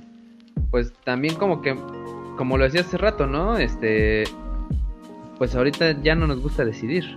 Exacto, o sea, eh, en teoría no es así, pero en práctica estamos haciendo eso. Ya prácticamente vivimos sin la libertad, o sea, no, no estamos decidiendo por nada. Exacto, la libertad puede ser para muchos sufrimiento. Esto es lo Yo primero he dejado. Por no saber qué hacer con ella. Porque, por ejemplo, la, eh, esta frase de, de la que hablamos es como muy este determinante, ¿no? O sea, como decir, está mal sacrificar libertad por estabilidad o por seguridad. Pero esa es nada más una percepción. No significa que esté necesariamente mal. Me recordó mucho este cuando hemos platicado con el Marte, ¿no? Él siempre habla de. Ay, se me fue quién es el, el filósofo. Que clasifica a las personas como en, en, este, en borregos y en este y en depredadores, ¿cómo es, no? Entonces pues hay gente que valora más la libertad que la estabilidad. Y hay gente que valora más la estabilidad que la libertad, que son los borregos, y estos son como los depredadores. Y la sociedad funciona por la mezcla entre ambos, ¿sí? Pero no necesariamente que uno esté mal o que otro, o que otro esté Ya, bien. entre, entre estas personas que se, que se arriesgan a, a perder lo que tienen por, por tener la libertad, Ajá. y entonces ellos ven, es- entonces ahí vemos que si lo- los emprendedores o empresar- empresarios, vemos los deportistas, algunos políticos, artistas, serían esas personas que las que se arriesgaron a perder la libertad, a perder su, a sacrificar muchas cosas de su vida por obtener esa libertad. O sea, de realmente hacer lo que querían. Y el problema es que nosotros lo vemos como en, en cuestiones como eh, lo magnificamos y entonces pensamos libertad, prisión, ¿no? Y este tipo de cosas como más este eh, dramáticas, ¿no? Pero le puedo preguntar, por ejemplo, a, a todos los que eh, todavía nos están escuchando, eh, si se salieron de casa de sus papás y a qué edad se salieron y por qué, ¿no? Yo nunca lo hice. Este debate de la, la libertad, yo tampoco. de la Por- comunidad de la libertad, ¿no? Por lo menos la libertad sí es, o sea, sí es complicado porque, o sea, yo, yo soy skater, patino, ando en skate. Eh, cuando llegué, como estaba como en la adolescencia, tenía que ver como, yo tenía como 20, 18 años, tenía que decidir, o solo patinaba, me dedicaba a patinar y no hacía nada y tal vez me volvía un profesional, tal vez me volvía un profesional o tal vez no, y no estudiaba y bueno, y no trabajaba y no sé cómo iba a vivir o me dedicaba a vivir mi vida, patinar como en segundo plano, estudiar, pero sacrificar el hecho de que podía ser profesional. En, en mi país muchos sacrificaron, o sea, de que, de que bueno, no van a hacer nada de esto de estudiar, de trabajar y, se, y siguieron patinando y algunos son profesionales, pero la gran mayoría no. La gran mayoría no son profesionales de skater, la gran mayoría ahorita están en una situación muy mal, porque decidieron por su libertad. O sea, eligieron su libertad. Exactamente. Entonces, muy, muy loco. Pues me parece que es una, una decisión un poquito personal, pero ahora cómo haces tú un promedio de esas decisiones personales y cómo decides qué es mejor para toda una sociedad, ¿no? Aquí Axel, por ejemplo, dice, este, las mayorías no siempre saben qué es lo que es mejor, ni para ellos mismos. Sin embargo, la funcionalidad en manos de una minoría no representaría el bien común general. Y esto es uno de los problemas, porque si nosotros ponemos el poder en manos de una minoría, ya sea en una este, oligocracia o en una, este, ¿cómo se llama cuando tienen dinero? Eh, Democracia. O en una oligarquía, este, etcétera, etcétera. ¿Es una oligarquía? Este, pues el poder de- detentado este, por varios, ¿no? La diferencia entre oligocracia y oligarquía es que la oligocracia es como varios votan, pero solo una élite, digamos, y en la oligarquía, pues es como el poder está dividido entre varios, pero no se, no hay alternancia del poder, ¿no? Y hablando de eso, ¿habría diferencia? O sea, yo sé que la monarquía se, se basa en un linaje de, de- de sangre, ¿no? Pero ¿habría diferencia entre monarquía y dictadura? Eh, O sea, sí.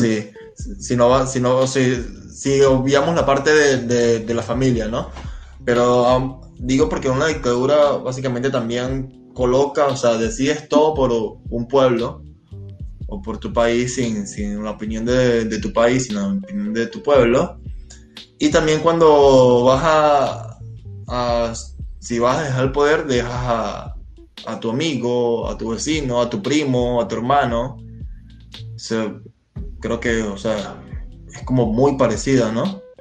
Fíjate que eh, eh, no sé si sea como una diferencia eh, definitoria, pero sí sé, por ejemplo, que en general en los países en los cuales todavía hay monarquías, suelen ser familias queridas y no lo han hecho. Eh, por, por, el, por seguir apelando al derecho divino, sino que lo hacen pues a punta de billetazos, ¿no? Entonces, este por poner un ejemplo, la, la eterna reina de Inglaterra ha rescatado al país de la crisis económica con su propio dinero de su bolsillo. Y, bueno, Ciertamente. Al final de cuentas, Bueno, ¿no? pero digamos, de sus propias, este, Su propio dinero. de sus propias reservas, ha rescatado al país de la crisis económica como tres veces. ¿Sí? Órale. Entonces, ay, que Órale. no chingas de la deuda, trácale, ¿no? Así. no. Oye, Entonces, güey, yo tengo el derecho divino. Sí, Yo también. Oye, ya, ya entendí. Qué horror. esa pendejada del derecho divino, esos güeyes lo llevaron muy, muy lejos, güey. O sea, incluso tiene una piedra que se llama la piedra del destino que se inventaron que creo que Jacob este, se quedó dormido ahí cuando hizo no sé qué madres con Dios o con su hermano, no sé qué chingados, y que según esa piedra la tienen ahí y, y la utilizan así cuando hacen, bueno, cada 100 años que hay un nuevo rey, este, cuando, cuando hacen el juramento, güey. O sea, literal esa vieja se lo cree. hipocrático también. ¿eh? Y No, como decía yo hace no. rato, pues la idea es que la gente se lo crea. Exacto. Pero te digo que, que yo creo que cuando vieron lo que pasó en Francia dijeron, no, ay cabrón, no, pues a ver, hay que este hay que mejorar, ¿no? Hay que portarse bien. Hay que portarnos bien. y bueno, claro, además reconociendo que hay eh, dos tipos como de, de monarquías, ¿no? Las monarquías reales, donde el monarca aún toma las decisiones políticas y económicas de- del Estado, ¿no? O sea, controla al Estado todavía, y pues las monarcas, este, pues casi turísticas, digamos, o blandas, Sí. donde realmente existe un parlamento y existe un primer ministro, el cual a menudo es elegido, ¿no? Entonces, por ejemplo, pues en España hay reyes, pero hay este hay ministros, ¿no? En Inglaterra también. Bueno, igual que acá, igual que acá, que los reyes solamente están así como de adorno. Ellos van a algunos congresos, hablan con las personas, viajan. Creo que ya no, creo que ya tienen prohibido viajar en, en como un avión, un avión privado para ellos. Viajan normal en un avión público, pero como tal no toman las decisiones, no toman las decisiones del, del país. Las decisiones las toma el primer ministro. El cual generalmente Oye, es votado por el pueblo, ¿no? Exactamente. Me quedé con una duda, Héctor. Este, entonces eres skater profesional. No, soy Ah, amateur. vale, verga. Ya, bórralo, Sí. adiós, nos vemos. Ya. Está bien. Porque yo, ves, yo le estaba contando, yo decidí, o bueno, o, o cumplía esto o cumplía aquello. ¿Me O, entiendes? o soy skater, o cómo. Exactamente, y entonces también lo vi, o sea, yo siempre quise viajar, siempre quise salir del país. O sea, o salía del país o me quedaba con mi familia o con mis amigos. Entonces, o sea, salí del país para poder comer, para poder tener una mejor vida, pero obviamente sacrifiqué el estar con mis amigos, el estar con mi familia.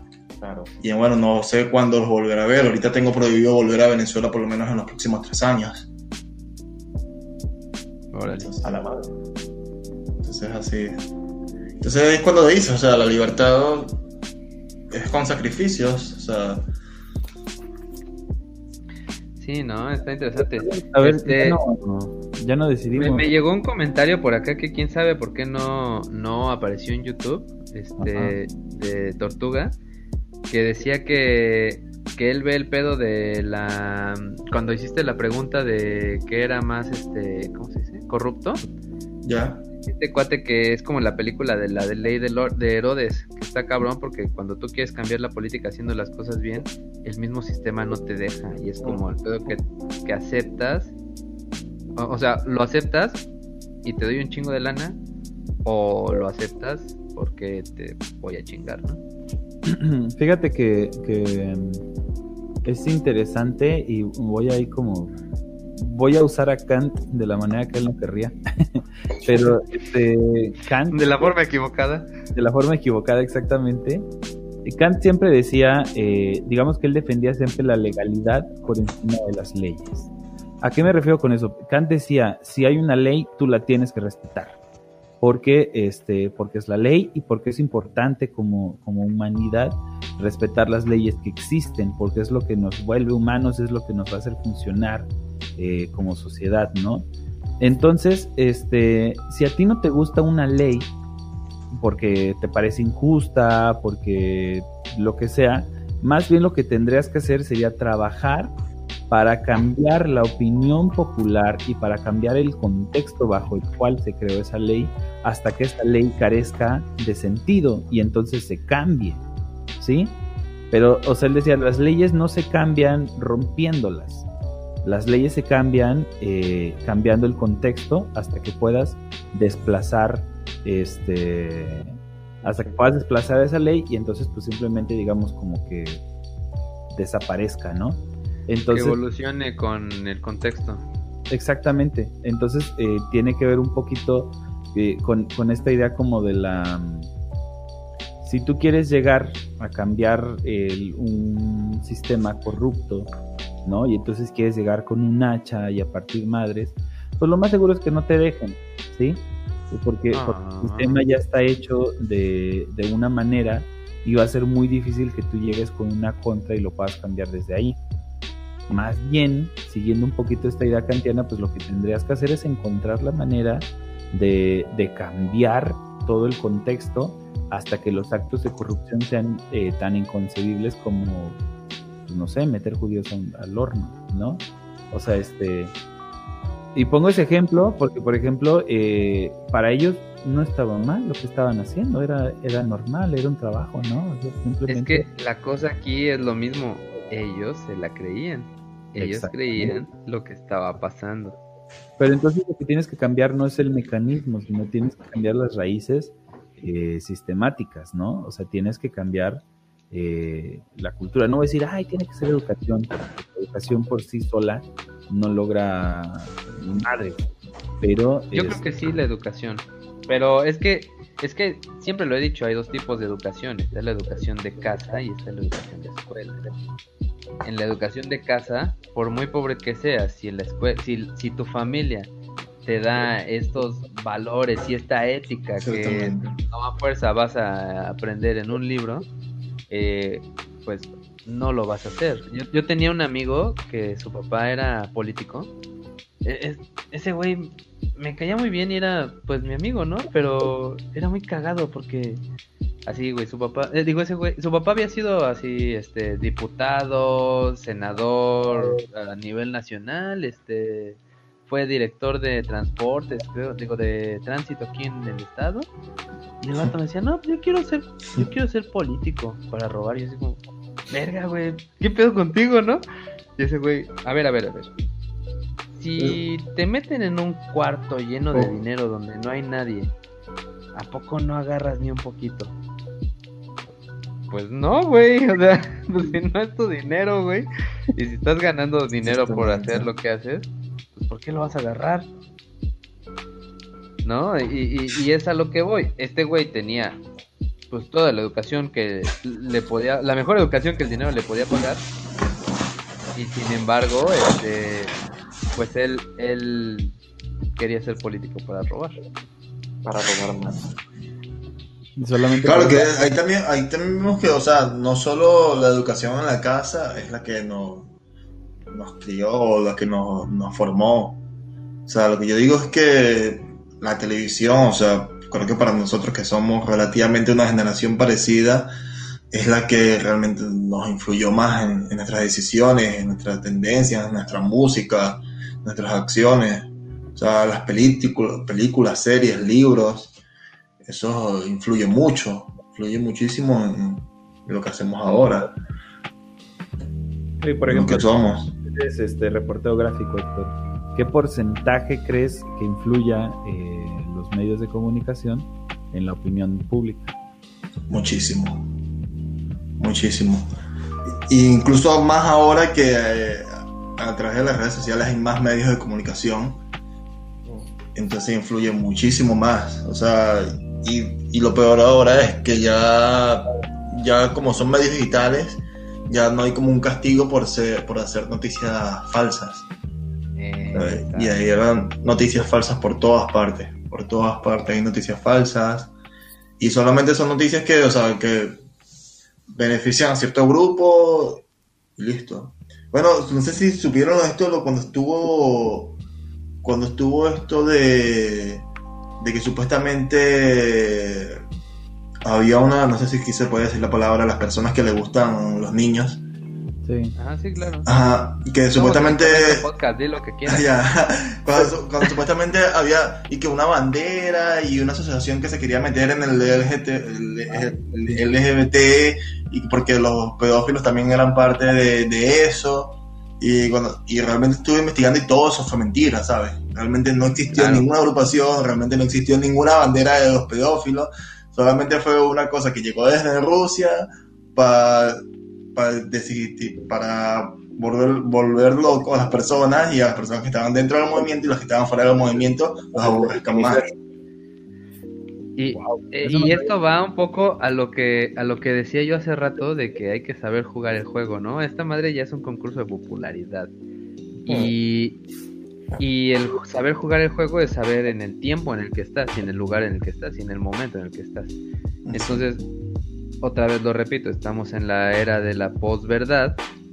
Pues, ¿qué hicieron? Estuvo el asunto este de Cambridge Analytica, en el que te mandaban a ti las noticias con lo que tú querías oír, lo que a ti te gusta, y, y pues saber jugar el juego, ¿no? Así fue como Trump llegó al poder. Sí, pues Eso es, lo, eso es lo que pasa, porque eso es lo que pasa con la mayoría de las redes sociales, que eso, todos tenemos un efecto de eco. O sea, y el algoritmo nos pasa solamente lo que queremos escuchar, solamente lo que creemos que, que está bien, porque nosotros lo pensamos así, y, y- y bueno, nos van a llegar todas esas noticias que van a seguir reafirmando nuestro punto que está bien. Y, y las redes sociales, o sea, por lo menos antes, cuando trabajaba como fotoperiodista para un periódico, si no leías el periódico ya no pasaba nada. O sea, no comprabas el periódico, y hay muchas personas que no compraban el periódico, muchas personas que no leían el periódico y ya no se enteraban de nada. Pero ¿cómo haces con las redes sociales? Ahorita casi todo el mundo tiene Facebook, casi todo el mundo tiene Twitter, casi todo el mundo tiene Instagram. ¿Cómo te enteras de algo? Sea falso, sea verdadero. Más Sí, bien ahí está el detalle, ¿no? En cómo discernir si es falso o verdadero. En eso mismo está, y eso mismo está en nosotros, ¿no? aceptamos la noticia tal como es, así de, ah, sí, el hidróxido de cloro cura el COVID, a huevo, lo ah, no, ya chingas el riñón, el hígado y todo, ¿no? Y es cuestión de, de- de informarse por uno propio. Por lo menos, ¿qué, qué, qué pasa en Venezuela? En Venezuela, todos, o sea, en su mayoría están en contra de la izquierda, están en contra del gobierno de Venezuela y están a favor de Trump, pero al mismo tiempo también están a favor de Putin. Sí. Porque, entonces tú lo entiendes, coño, pero si Putin es solamente de, de este movimiento como de supuestamente de izquierda y está en contra de Trump, no, pero ¿qué pasa? Que Putin es conservador, que Putin no quiere a los homosexuales, que Putin quiere, quiere respetar a la familia y todo esto. Entonces tú ves aquí muchos venezolanos que están aquí en Suecia están a favor de, de Putin, Entonces, como que, que, que- eso no tiene sentido. Sí, aquí pasa lo mismo, es, es muy chistoso porque normalmente el, el izquierdista mexicano eh, obviamente apoya al, al gobierno actual, pero además todos apoyan a, este, a Maduro y todos apoyan a Putin. Y es como, güey, siquiera tiene sentido. Putin es eh, hiper conservador, es muchísimo más conservador, Exactamente. ¿no? Este, Exactamente, y aquí, y aquí- o sea, que hay muchos rusos que llegan y vienen, vienen en situaciones iguales, peores, casi que, que como los venezolanos, ¿me entiendes? Huyendo también de, de una dictadura, porque allá, o sea, ¿cuántos años tiene Putin en el poder? Religiéndose, religiéndose, 18, religiéndose. Exactamente. según ya se tenía que bajar el poder y hizo, este, quién sabe qué madres hizo, que ahí sigue, ¿no? Otros cuatro años, creo, ¿no? Seis, algo así también. Creo que, creo que ese güey ya es vitalicio. No. Acabado Sí. las estrategias este, electorales, pero algo hizo para seguir otros cuatro años. que no, no bajan, no bajan del poder. Y es que es muy loco, porque si vemos en Estados Unidos, o sea, realmente desde Kennedy ha cambiado la política en Estados Unidos. O sea, sí hay supuestamente políticos de derecha y de izquierda, pero los presidentes, en su mayoría, todos han seguido la misma, las mismas propuestas de, de- de hace tiempo. Entonces cambian, cambian el personaje, pero siguen con la misma, con la misma política. Bueno, es que en cierto modo, si, si algo no está mal, ¿para qué le cambias? ahí, ahí. Funciona más, más que nada. Pero, pero no está, pero no está mal para quién, o sea, está bien. No está mal para Estados Unidos o para alguna clase social de Estados Unidos. Pero, ¿qué pasa con los negros? ¿Qué pasa con los latinos? ¿Qué pasa con, con los países donde Estados Unidos interviene? ¿Entiendes? Oye, otra pregunta que, que pues a mí, eh, pues yo como tengo muchos amigos así eh, y en Centro y Sudamérica, eh, de que iba yo a congresos, Sí. este, pues me ha tocado mucho ver el asunto en Nicaragua y en Venezuela, pues, pues del problema que tienen con sus dictaduras, ¿no? Entonces, pues se ha visto así como la posibilidad de que Estados Unidos intervenga en estos dos países y muchos, mucha gente de fuera eh, de estos dos países me salen diciendo, no, este, no mames, pinche Estados Unidos queriendo imponer su libertad en estos países. Tú como alguien de dentro de, uno de estos países, ¿qué opinas con la intervención? ¿Tú preferirías estar en, eh, pues con un país intervenido por Estados Unidos o continuar? Es, es fuerte decir eso, opinar sobre eso, porque por primero yo no estoy en Venezuela. Ya no estoy en Venezuela y yo puedo decir estoy a favor de la intervención, pero a mí no me va a pasar nada porque no estoy en Venezuela. Pero a su vez también pienso que, que el gobierno de Venezuela no va a caer por elecciones. No va a caer por ninguna forma legal. No va a caer, no va, no va a caer. O sea, lleva 20 años en el poder no hay ninguna forma de que el gobierno de Venezuela caiga sin, sin, sin que sea por la fuerza. Pero entonces al mismo tiempo puedo decir, ajá, apoyo la intervención de Estados Unidos, pero ¿quién? los que se van a joder son los que están allá todavía. Yo aquí ya estoy feliz de la vida, relajado en Suecia. ¿Me entiendes? Y claro, o sea, muchas personas, o sea, casi que la mayoría de las personas que tienen redes sociales, la mayoría de las personas que conozco que son venezolanas y que viven en Estados Unidos, que viven en Venezuela, están a favor de la intervención de Estados Unidos. Y de hecho hacen miles de memes de que ya, por favor, lleguen miles de cosas. Porque, o sea, también entiendo que las personas están cansadas, están cansadas y simplemente ya no les importa nada. Ya no les importa nada de lo que pueda pasar o que vayan a hacer Estados Unidos, si, van, si lanzan una bomba, si matan a todos. Ellos simplemente ya, como que, si te, si, si te deshaces de nuestro enemigo, que es Maduro, ya haz con nosotros lo que quieras. Pero a su vez, Estados Unidos no va a intervenir. Intervenir, o sí. O ni hoy, ni creo que nunca, porque, o sea, Venezuela está apoyada o está controlada por China y por Rusia. O sea, creo que el 26% o el no, 56%, no, no entiendo la. Creo que el 26% del oro es parte de China. Y el otro es de Rusia y el petróleo también. Entonces, o sea, obviamente ni Rusia ni China van a dejar que, que Estados Unidos llegue a Venezuela. Porque ahí, o sea, se armaría, no sé si se armaría la tercera guerra mundial, pero sería algo fuerte.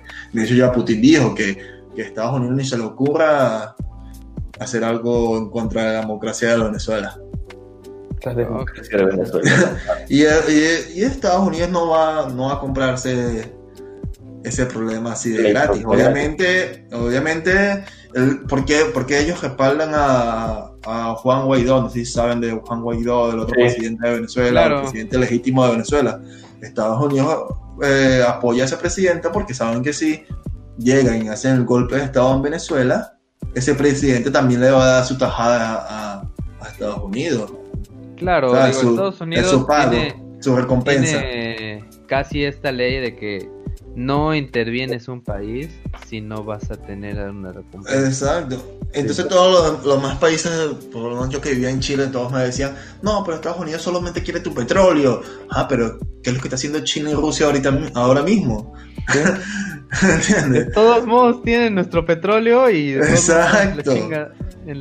Exa- Exactamente, y, o sea, y, y ahorita ya con lo del petróleo, que ya se fue en picada, porque ya en Venezuela ya no se está casi que ni produciendo petróleo, y bueno, ya no hay refinerías de, de gasolina, y ahora, ahora se está explotando el oro, pero se, explota- se explota el oro ilegalmente. O sea, la mayoría, la mayoría de, de las minas de oro están controladas por mafiosos. Por mafiosos que, que tienen un convenio entre, entre la Guardia Nacional y, y la mafia. Y siempre hay enfrentamientos. P- Espérate, ¿la Guardia Nacional? Ajá. Sí, ya, ya, eso se les suena parecido. Vale, verga. Sí, o sea, la Guardia Nacional, la que, la que resguarda la seguridad de la nación dentro del país, está, es una locura. Entonces, y siempre, siempre hay enfrentamientos. Bueno, hace poco hubo una noticia, bueno, el año pasado hubo una noticia que creo que mataron como a 37 personas, de 30 a 40 personas en una mina, porque resulta ser que Maduro le había vendido los derechos a esa mina a los chinos, pero ya esa mina, esa mina ya, ya pertenecía, ya era parte de una comunidad, ya la misma comunidad era la que hacía las excavaciones y obviamente también delincuentes. Y entonces, como no se iban a ir, Maduro mandó a, a toda la Guardia Nacional a asesinar a todos los, los mineros que estaban allí. No mames. Y, ya. y bueno, llegaron los chinos y ahora los chinos controlan esa mina. A la madre, qué horror. y, a- y así pasa, o sea, de quién gana, quién pierde. Oigan, carnales, este, veo que ya vamos acercándonos a las tres horas, entonces yo creo que igual hay que ir leyendo los chats y cerrando un poco. Sí, sí, sí. Eh, veo que ninguno de todos se aventó a, a responder un poco esta madre de, de si continuamos con una democracia en la que todos valemos lo mismo o, o le entramos a una meritocracia o como le quieran llamar, ¿no? Fíjate que, que Ya ves que, sacaron, pues, es que está. Vas, vas, vas. que el otro día en el chat yo precisamente les estaba como, estaba yo ideando cómo sería todo un sistema en el cual todos votaran eh, dependiendo en el que- dependiendo de tus méritos eh, tuvieras más o menos votos, ¿no? Entonces, yo este, este ejercicio mental de decir, bueno, ya por ser ciudadano este, mayor de edad, ya cuentas con un voto, ¿no? Este, Como con pero- un crédito, ¿no? Ándale, como un crédito, ¿no? Ajá. Pero, este, si, no sé, si tienes estudios, este, de licenciatura, pues tienes otro crédito y de posgrado tienes otros dos créditos, ¿no? Si estudiaste además economía o ciencias políticas, pues vas a, eh, sumando más créditos, ¿no? Pero pues tal vez, este, no sé si tienes, este, multas o tienes, este, investigaciones por corrupción o si no pagas la pensión alimentaria, este, ¿no? Child support Te va gastando. dices, pues te van quitando créditos y hacer como un sistema de créditos basado en, en los votos que podrías o no aportar eh, para la democracia. En el momento en el que lo pensé me pareció como una idea maravillosa y súper este súper ¿No revolucionaria. pensaste en John Ackerman, que tiene dos doctorados y vale por créditos? Sí, pero tiene investigación por corrupción en no sé cuántas casas, güey. Ya ves, ahí. ah, verga, se le quitan. Entonces, este, eh, si nos fuéramos por la idea de este, de funcionalidad, creo que esa sería una forma funcional de, de este, de elegir a los gobernantes den- dentro de una nueva democracia. Obviamente, en, en este, en detrimento de la equidad, ¿no?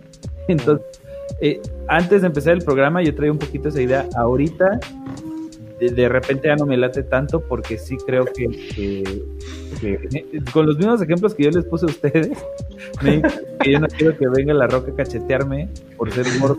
Entonces, este probablemente la equidad sí es más importante. Entonces, más bien tendremos que buscar la manera, una manera orgánica de que los votantes fuesen más, o sea, que los votos fueran más, fuesen más pensados, ¿no? Exacto, porque ahí entramos esto, o sea, el gobierno, el gobierno prácticamente nunca habla de equidad, siempre habla de igualdad, Sí.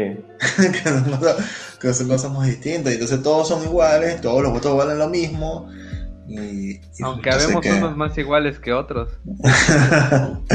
Exactamente, entonces no, no funciona. Pero- Sí. Pero- Yo estaba viendo, por ejemplo, el sistema que tenía. Cal- Bueno, ya esa vez que lo estábamos discutiendo, yo sí fui más drástico, ¿no? Así, nada más que voten entre los 21, entre los 25 y 65 años, Ya. este, gente que haya estudiado y este, o que tenga cierto conocimiento mínimo de educación básica, que me refiero a. Blancos, No, no, no, educación básica. Y hombres. Y hombres, no, no, no. Con educación básica. Luego pensé lo de Cali y dije, ok, sí, pues como que con más créditos y todo el rollo que se va mencionando va chido. Pero también se queda fuera, por ejemplo, la parte productora del país en general, que son los campesinos, exacto. mineros, todo eso. Bueno, pues que ellos también obtengan, como digamos, ciertos créditos. Total, ahorita en las épocas, en la época de la tecnología, todo mundo está empadronado, todo mundo está registrado en algo, ¿no? Seguro social, todo el rollo. Se puede llegar a hacer por esa forma, tal vez, pero a la madre, ya no sé, güey. ¿Qué- qué- puede ser tan fácil manipular o... Que por eso es que digo, porque incluso aquí en Suecia, en, en, la- en la- en el campo, hay personas que no estudiaron, Ujú. hay personas que no, que no tienen mucho conocimiento, pero por eso mismo es que digo que, y sé que como hay personas analfabetas, personas que tienen más, más beneficios que otros, privilegios, entonces hay que darle una clase, ¿sabes? Una clase de lo que es socialismo, de lo que es democracia, lo que es izquierda, derecha, anarquía. A esas personas por lo menos un, un cierto tiempo antes del- de, de las votaciones para que puedan hacer como un voto más, más justo, Más más válido.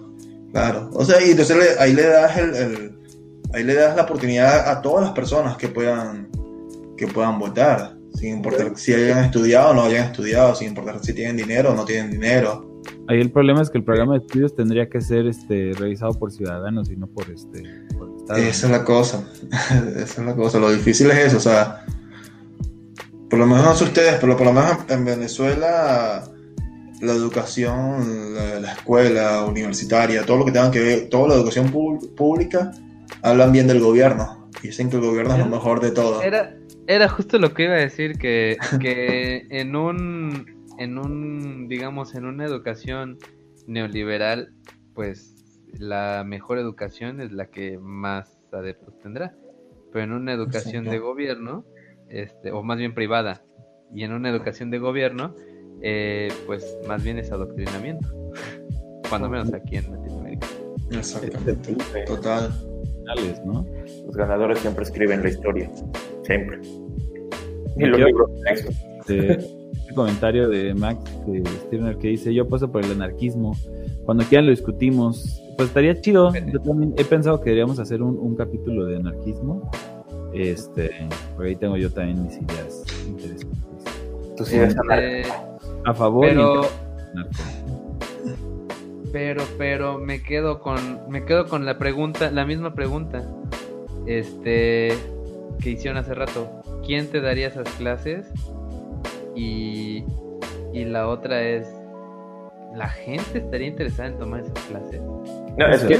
Pero ahí, ahí estaría el, ahí estaría el punto. Si no tomas las clases, no sería votas. obligatorio, ajá. Ah, O sea, no, es obligatorio, pero si no tomas las clases, no votas. Ajá. Porque, porque también Como eh, se de dice su mucho de obligación. nosotros O sea- los millennials que, que somos como como que todo nos vale madre, ¿no? Y la prueba está en el Brexit, por ejemplo, que ganó el Brexit porque votaron los rucos. Porque ya a los nadie- millennials les valió madre y dijeron, ah, no, eso para qué, güey. Eh". Y Es no que por eso en también se, se consecuencias. tendrá mucho en las clases. Lo, lo, o sea, lo primordial es un examen. O sea, tú tienes las clases es si no tienes conocimiento. ¿me ¿Entiendes? Si no tienes conocimiento para presentar el examen, es que, es que obtienes las clases. Por ejemplo, eh, yo, yo presento el examen y veo que no apruebo. Y en el examen, en el examen dirían cosas como ¿qué es socialismo? ¿Qué es izquierda? ¿Qué es monarquía? ¿Qué es una dictadura? ¿Qué es democracia? Cosas muy, güey. muy básicas, pero que casi pocas personas saben, ¿sabes? Algo como- interesante de, de los países nórdicos es que sí dicen, ah, bueno, esos países son socialistas. Sí, güey, pero esos países ya eran países ricos cuando empezaron Exactamente. En un país pobre, pues terminas valiendo pilín, güey, porque todos son pobres. Allá ya eran ricos, ya todo el mundo es rico, pues vale madre que se repartan los bienes de cierto modo, ¿no?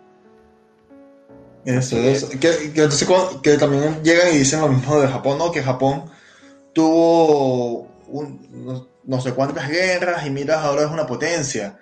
Y, y Latinoamérica hace 200 años nos colonizaron y, y siguen en la miseria. Pero es que Japón ya era potencia antes de la guerra. Japón- Japón llega, o sea, no es así de fácil.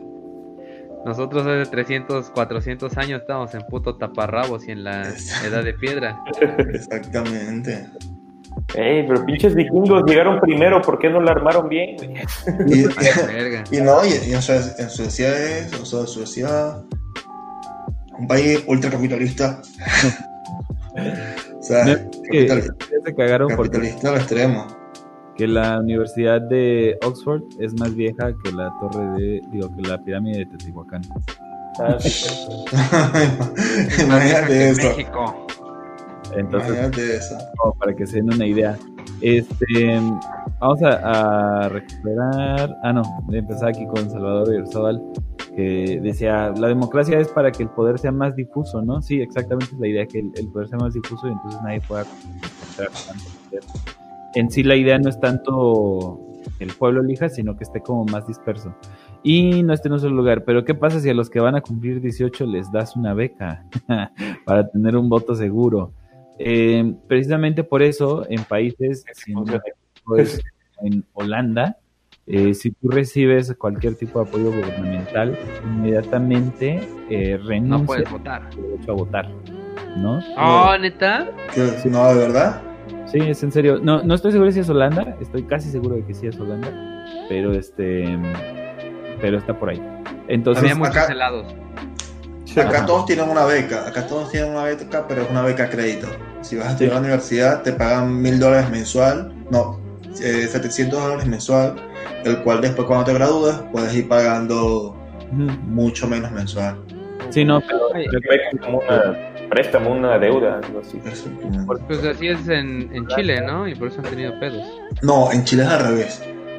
En Chile, te, porque en Chile como no existe casi, creo que no, no, no existe universidad pública, solamente Ajá. privada. En Chile te dan el crédito es para que pagues la universidad. ¿Me entiendes? Aquí te dan el crédito es para que tú vivas, para, que, no tengas, para, que no, tenga- para que no tengas que trabajar.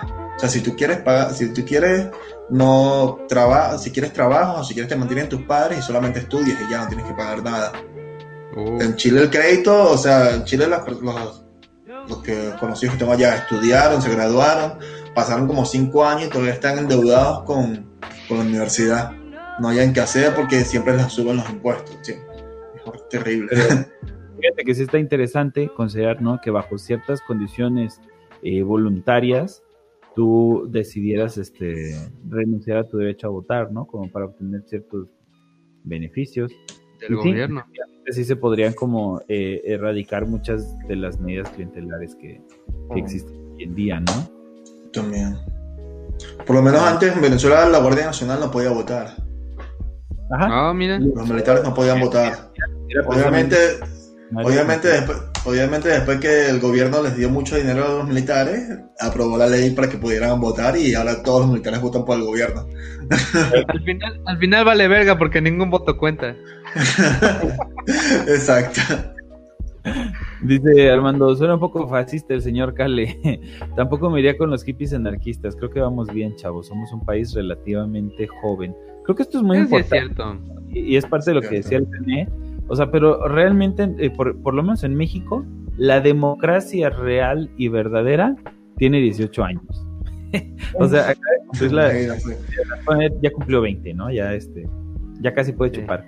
Este, no, o sea, porque realmente antes no existía democracia, o había un parapeto que hacían pasar por, por elecciones y votaciones y eso, pero no existía. Entonces, pues imagínense qué, qué podemos este, hacer como país con una este con una democracia que todavía no puede ni echarse una chela, ¿no? Exactamente. Ah, y, y- y eso que estás diciendo, junto con este mensaje de Gamae, por algo existe el gatopardismo. De vez en cuando se tiene que cambiar todo para que no cambie nada. Decir, Ay, sí, ya, ya le cambiamos, pero pues sigue siendo lo mismo, ¿no? Dice Vargas, vivamos en la democracia buena, la democracia primigenia en la que las mujeres, ni los pobres, ni los esclavos podían votar. Aquellos que se perpetuaban en el poder. Ah, qué buenos tiempos aquellos. Qué bueno. Qué bueno. Y los negros, no, olviden, no, no olviden a los negros. Sí. A los negros. Es que ni siquiera los mencionamos porque no valen. Ah, madre, güey. No, no es cierto, no es cierto. La verdad es que todo bien nosotros con todo mundo. Odiamos a todos por igual. Sí. Es curioso. porque, Eh, Por eso es que siempre vamos, no, que el caso siempre de- en, en Estados Unidos, perdón, de este, eh, porque el movimiento de los derechos civiles eh, de los negros surgió, eh, digamos, a la par con el movimiento este, feminista, ¿no? Y la, la este, primicia era la misma, cambiar no sé qué pinche enmienda es, ¿no? En, en la cual básicamente dice este, que todos los hombres pueden votar, ¿no? Entonces, este, o que la constitución defienda a todos los hombres, es, es algo así. Entonces el problema era que en ese punto a los negros no se les consideraba hombres. Entonces prácticamente todo el, el movimiento de los derechos civiles fue por incluir, eh, hay una enmienda en ese párrafo donde dijera a todo hombre, sin importar su raza, este, tiene derecho, a, lo protege la constitución, etcétera, etcétera. Pero antes de eso ya Estados Unidos era la potencia, ¿cierto? Sí, exactamente. Ah, Y entonces, pues, Esa, es la diferencia. Y dentro del mismo reclamo, las feministas, eh, eh, lo que conocían como las suffragettes, estaban eh, luchando porque en ese párrafo se agregara a toda persona, sin importar sexo, raza, ¿no? Pero este no se pudo. Y, y, eh, para los eh, hombres del poder, digamos, fue mucho más fácil dejar votar a los negros que a las mujeres.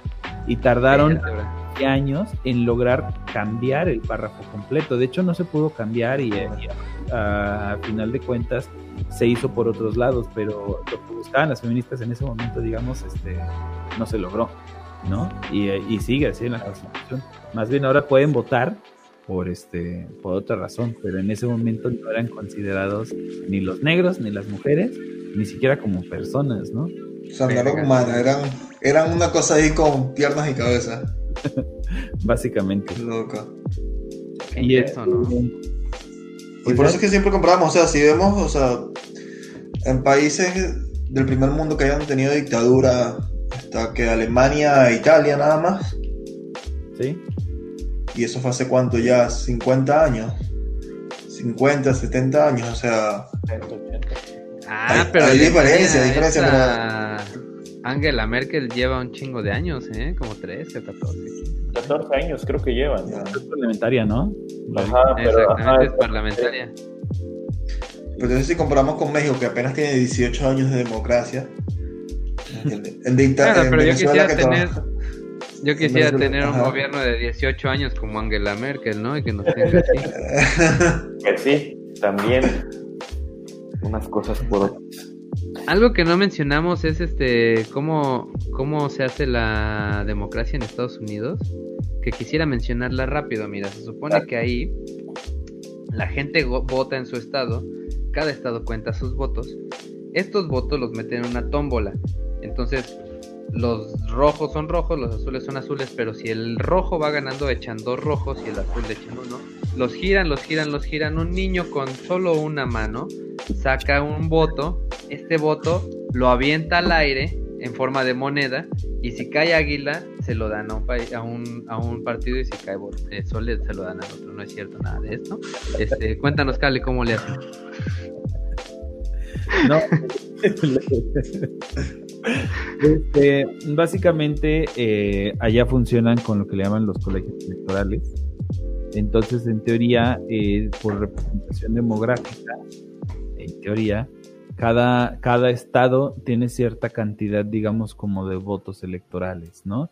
Entonces, ¿qué pasa? Que se dividen, digamos, por zonas y casi como si fueran como, eh, pues en México entendíamos como en municipios, ¿no? En este, en condados o en alcaldías para, ¿De para- estados?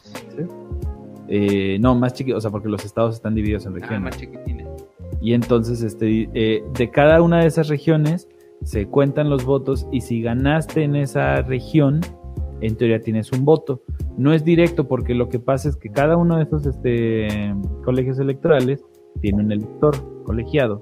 Entonces, eh, básicamente, eh, tú, René, eres el representante del municipio de Acatzimpan y de ahí de todos los que se votaron sale el, el ganador. Vote por mí. Ah, pues ganó el azul, entonces yo pongo mi voto por el azul porque es lo que mi pueblo dice que eligió, ¿sí?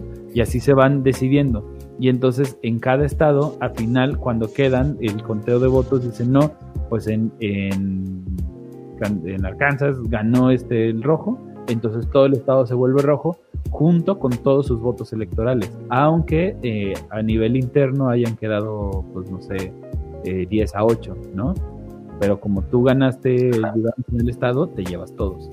Entonces, pues... Algo es- importante es que hay estados que valen más que otros y esto es por su importancia tanto económica como política, ¿no? Sí, exactamente. Entonces, por eso, no sé, este... Por ejemplo, California es este, creo que es el estado que más votos electorales tiene, ¿no? Este Washington, Nueva York, pero ahí. Es el que vale menos, ¿no? California. Sí. Es el que vale menos. Sí, no de. Y también dicen que cuando se empezó esa madre, eh, tenía también una cuestión racial. Sí, claro. Exactamente.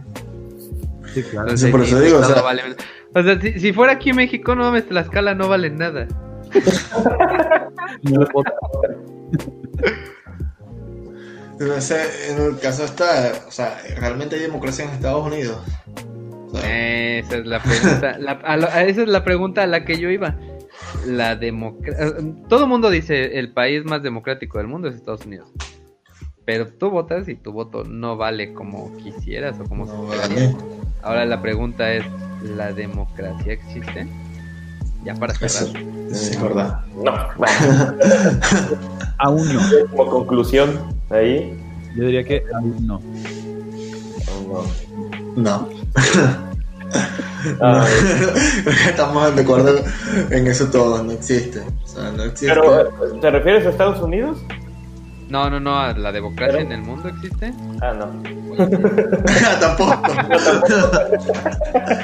es que todo eh, entra con, con- con- con el mismo tema de, de- que, que dijeron. Por lo menos estaba leyendo que, que en Suecia funciona porque solo. Estaba viendo ahorita en los chats que en Suecia funciona solamente porque son 10 millones de, de habitantes. Y también es cierto, o sea, mientras más pequeño sea el país, más fácil es gobernarlo. Un país de 30, o sea, dijeron que 10 millones de, de habitantes solamente tiene México en, en una de las ciudades principales, ¿no? Algo así. Ajá, en el DF. Bueno, Entonces, nada más imagínate cómo controlas a, a tantas personas. ¿Cómo puedes gobernar a tantas personas realmente o legalmente si con democracia verdadera? sí. Está, está interesante, ¿no? sí. Este- Pero, pues, siento que no, no existe la democracia. Obviamente, como les dije, está lo de la república representativa de gobierno, este, república de gobierno representativa. Ujú. En países pequeños puede darse la democracia, sí, tal vez en países como aquí México, con tanta gente, ¿no? Se puede eh, seguir tal vez manteniendo la república esta de gobierno, pero necesita a lo mejor un- uno que otro cambio, más que nada para, pues como todo, ya voy a, voy, a, voy, a, voy a sonar al de las mañaneras, así, para eliminar la corrupción y para eliminar a todos aquellos que no deberían de estar, que ganando del pueblo, etcétera, etcétera, pero pues para eso El equipo Roca. Ándale, el equipo rojo. Y pues no, no vivimos en una democracia, por desgracia. Como les mencionaba, los puntos que debían, ¿no? las elecciones, los políticos, el poder, etcétera. Las elecciones se mantiene por una misma élite, que son, en este caso aquí, la élite política, los ricos, empresarios, etcétera, ¿no? Los políticos no son gente preparada, están mal preparados y son la mayoría mediocres el poder pertenece a los representantes, o sea, a los, eh, los mismos políticos, no a la gente como tal, no a los ciudadanos. Y por los partidos políticos no importan, y si vemos cómo se van chapulineando de cada de uno a otro y todo el rollo, pues, obviamente la ideología del candidato, ahora sí mencionándolo como tal, va a ser pues ponme donde hay para agarrar y a la chingada tú. Siempre va a ser lo mismo, por desgracia. Los políticos por desgracia les damos toda la confianza al momento de votarlos y es lo que deberíamos de hacer, de- deberíamos de hacer lo contrario, desconfiar de ellos precisamente y cómo regulándolos. Todavía nos falta, estamos a la madre, Estamos chiquitos. estamos chiquitos, no puedo, estoy chiquito. La democracia no funciona y aún así es lo mejor que tenemos. Es lo que te iba a decir, güey. Aunque hay de democracias a democracias. Y digamos que a modo de conclusión mía, eh, creo que del mismo modo que mencionó Kale lo de los intercambiables y los indispensables, o no sé cómo se llamaban, Sí, bueno. este creo que el tener un chingo de partidos políticos serviría porque estás distribuyendo más el asunto de, de pues digamos que al estar más seccionados eh, los los elegibles tienen que hacer mejor su chamba y tienen que tienen que hacer un eh, tienen que hacer un mejor trabajo para que voltees a verlo. Digo si hay 60 pinches partidos políticos pues cada uno lleva su ideología. Pero si uno te, te si uno llega a ganar y te convence pues güey vas a seguir votando por él no y no va a ser más difícil que ese güey le dé mochadas a los 60 o a los 59 partidos políticos que quedaron ahí que perdieron para volver a ganar. En cambio, tendría que hacer bien su trabajo. Exacto. Pero actualmente no existe la democracia, al menos en Latinoamérica. O sea, todos concluimos lo mismo, no existe la democracia. No existe, no existe. Y con corrupción. Quería hablar por lo menos una, de una experiencia así que, que me di cuenta la diferencia de la corrupción en Chile a la corrupción en Venezuela. Y es que la corrupción en Venezuela se basa por dinero, mientras que la corrupción en Chile se basa por conocidos. Entonces no, no sé qué es peor, o sea, en Venezuela es cuánto dinero tienes, cuánto dinero vales, en Chile a qué personas conoces, Mm. cuán- cuánto vales, en Chile, o sea, te pueden hasta la cárcel, nada más por Aquí son las dos policía. juntas. Ahí están las dos juntas. O sea, en Chile la corrupción en Chile es muy grande a raíz de, de las personas que conoces, pero o sea, por cosas tontas. Ese nombre lo voy a, eso lo voy a poner como el nombre del podcast. No existe son los papás, huevo. Ciertamente. ¿Tenemos más superchats o algo por ahí guardado? No, ya Este, pues uno que otro chat nada más, ¿no? Este, ver, por aquí estaba el de Para empezar a el de. Gamae. Pero la cuestión es que ahí se puede manipular el resultado de la votación simplemente modificando las divisiones entre las zonas. Acá se está- de Estados sí. Unidos. Eh, los gringos. Oscar Oliva dice que no existe la democracia. Una pregunta para el invitado. ¿Sabe, ¿Sabes sobre el ETH Zurich, la universidad? No, no. Lo voy a investigar. Esa fue la respuesta. Este, cámara banda, No. nos vemos, buena charla y qué bonitos chinos del touch. Ya me dieron ganas de enfermarme. Este, que no fue dengue. Ah, es una, es una universidad de Suiza. Ah, es Suiza. Es. Sí, es una universidad de Suiza. Y nosotros estamos en Suecia, ¿verdad? En Suecia. Quisiera Ah, estar yo en Suecia. oye, En realidad, este es nuestro podcast más este, internacional, ¿eh? Estamos allá sí, güey, no mames. Nicaragüenses, panameños, Panamá. suecos. Suecos, alemanes. Yo, yo cuando los, yo, yo cuando los, cuando los escuchaba, que los empecé a escuchar que hacían chistes, no, porque ¿quién no va a escuchar por allá tan lejos? Yo, yo los escucho por aquí tan lejos y no me, no me prestan atención. Excelente. Dice aquí, pero en realidad se tiene que revisar bien toda la dinámica de votos, porque generalmente cuando tiende a un sistema bipartidista, aunque en un principio había muchos partidos donde la inclusión de un tercero termina dañando a su lado y beneficiando al contrario, porque divide los votos de las personas que están más cercanas ideológicamente. Sí, es otra cosa que no mencionamos, pero pues así rápido la misma polarización, ¿no? Es lo que hizo, por ejemplo, el Gato Morris aquí en México, que eh, gran parte de esos votos eh, de los jóvenes que no creían en la democracia y que tal vez hubieran eh, apostado por la izquierda o por este algún candidato más este eh, moderno, terminaban votando por el Gato Morris, ¿no? Entonces, Es este, que Héctor no, seguramente no sabe, pero aquí en Jalapa hubo una, bueno, en el estado de Veracruz, este, hubo una votación en la que de pronto se empezó a hacer muy famoso un gato, así literal, un gato era el candidato, el gato Morris. Candidato. y, y sí se llevó sus miles de votos el cabrón. Sí. Ya, pero un gato animado, un gato fotografía. Un gato era la foto de un gato y era una red, eh, en redes sociales, pues él daba sus comentarios sobre política. ¿Y, co- y, cómo, ¿Y cómo pudo entrar al partido? O sea, ¿cómo pudo entrar a... No, hay, hay una, hubo un apartado en la boleta donde puedes tú poner a quien tú quieras, se supone, ¿no? Y ahí, Oh, y, todo, y decían al gato. sí. O sea, eso pasó como en el episodio ese de Black Mirror donde querían votar por el, no sé si vieron al Waldo. Sí. ándale, sí, yo, qué, qué loco. así igualito. Qué, loco. Bueno, Yo- no- pero no sí es cierto lo que dice Salvador, güey. Aquí en Jalapa hay una carrera de melones. Literal, güey, hay una, una avenida, aquí Jalapa es- está así como construido en, en montañas, en cerritos, Entonces están así como muchas calles este, muy inclinadas. Entonces en el centro de la ciudad ya se hizo este, tradición, van como seis años o siete años, que, que hacen una carrera en la que tú pones tu melón literalmente ahí y lo sueltas y el que gane, gana algo así, da ahí como una... Ya. Mejor melón. Varios patrocinadores. Sí. Sí, es cierto, perdónenos. No, el gato Morris no hace nada. El gato Morris es de lo mejor que ha salido de aquí. Qué huevo.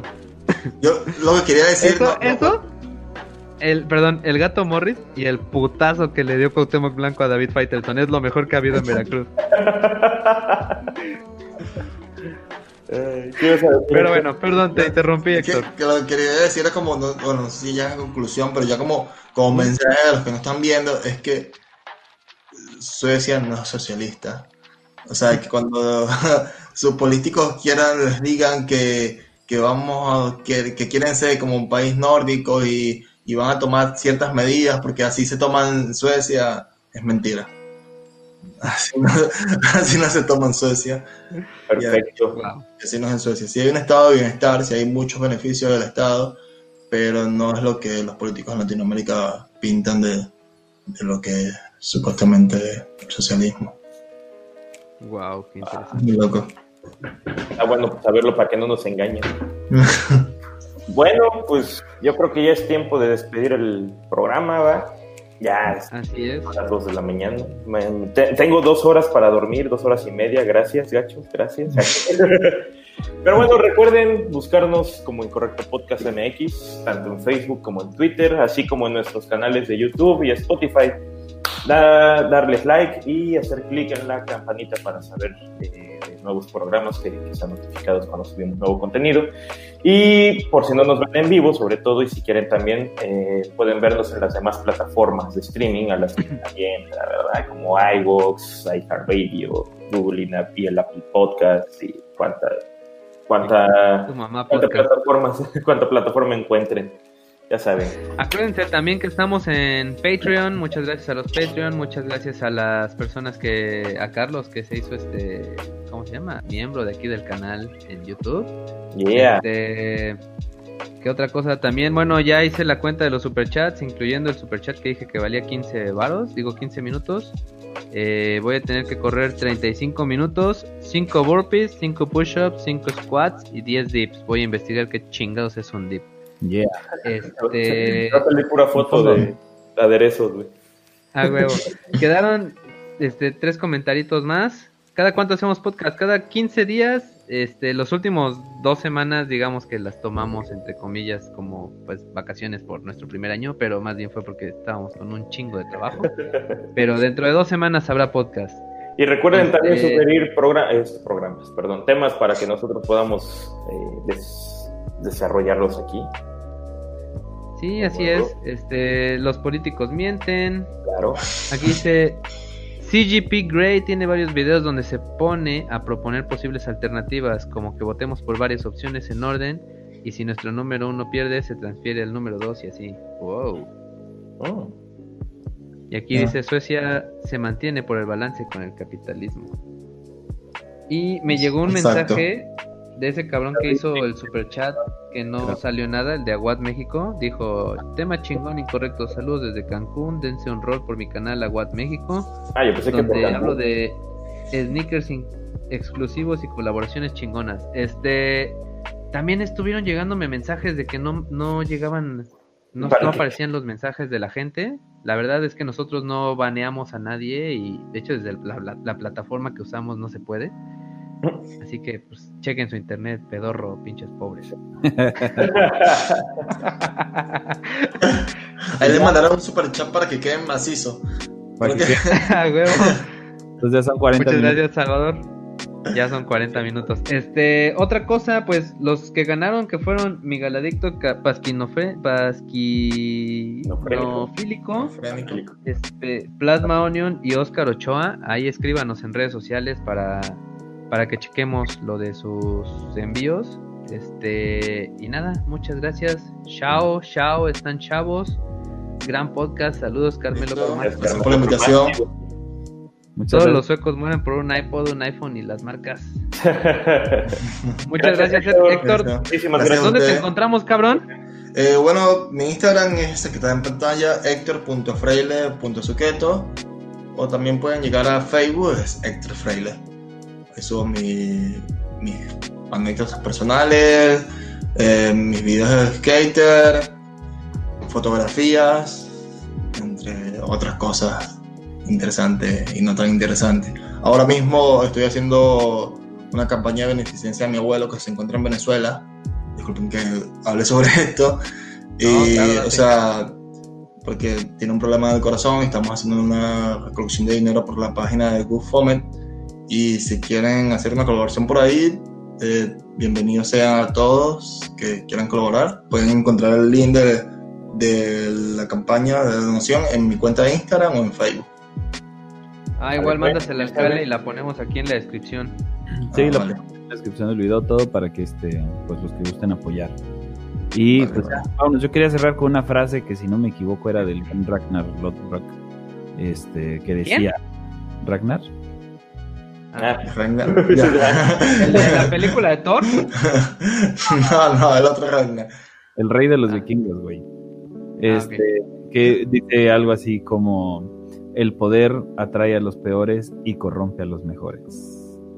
ah, Wow. Y vámonos. huevo. Muchísimas Bueno. gracias, Héctor. Muchísimas Ahí gracias, a ustedes. banda, por Abrazo. vernos hasta el final. Somos, Chido, fuimos, demos el incorrecto podcast. ¡Córrela, pinche Cale! Podcast.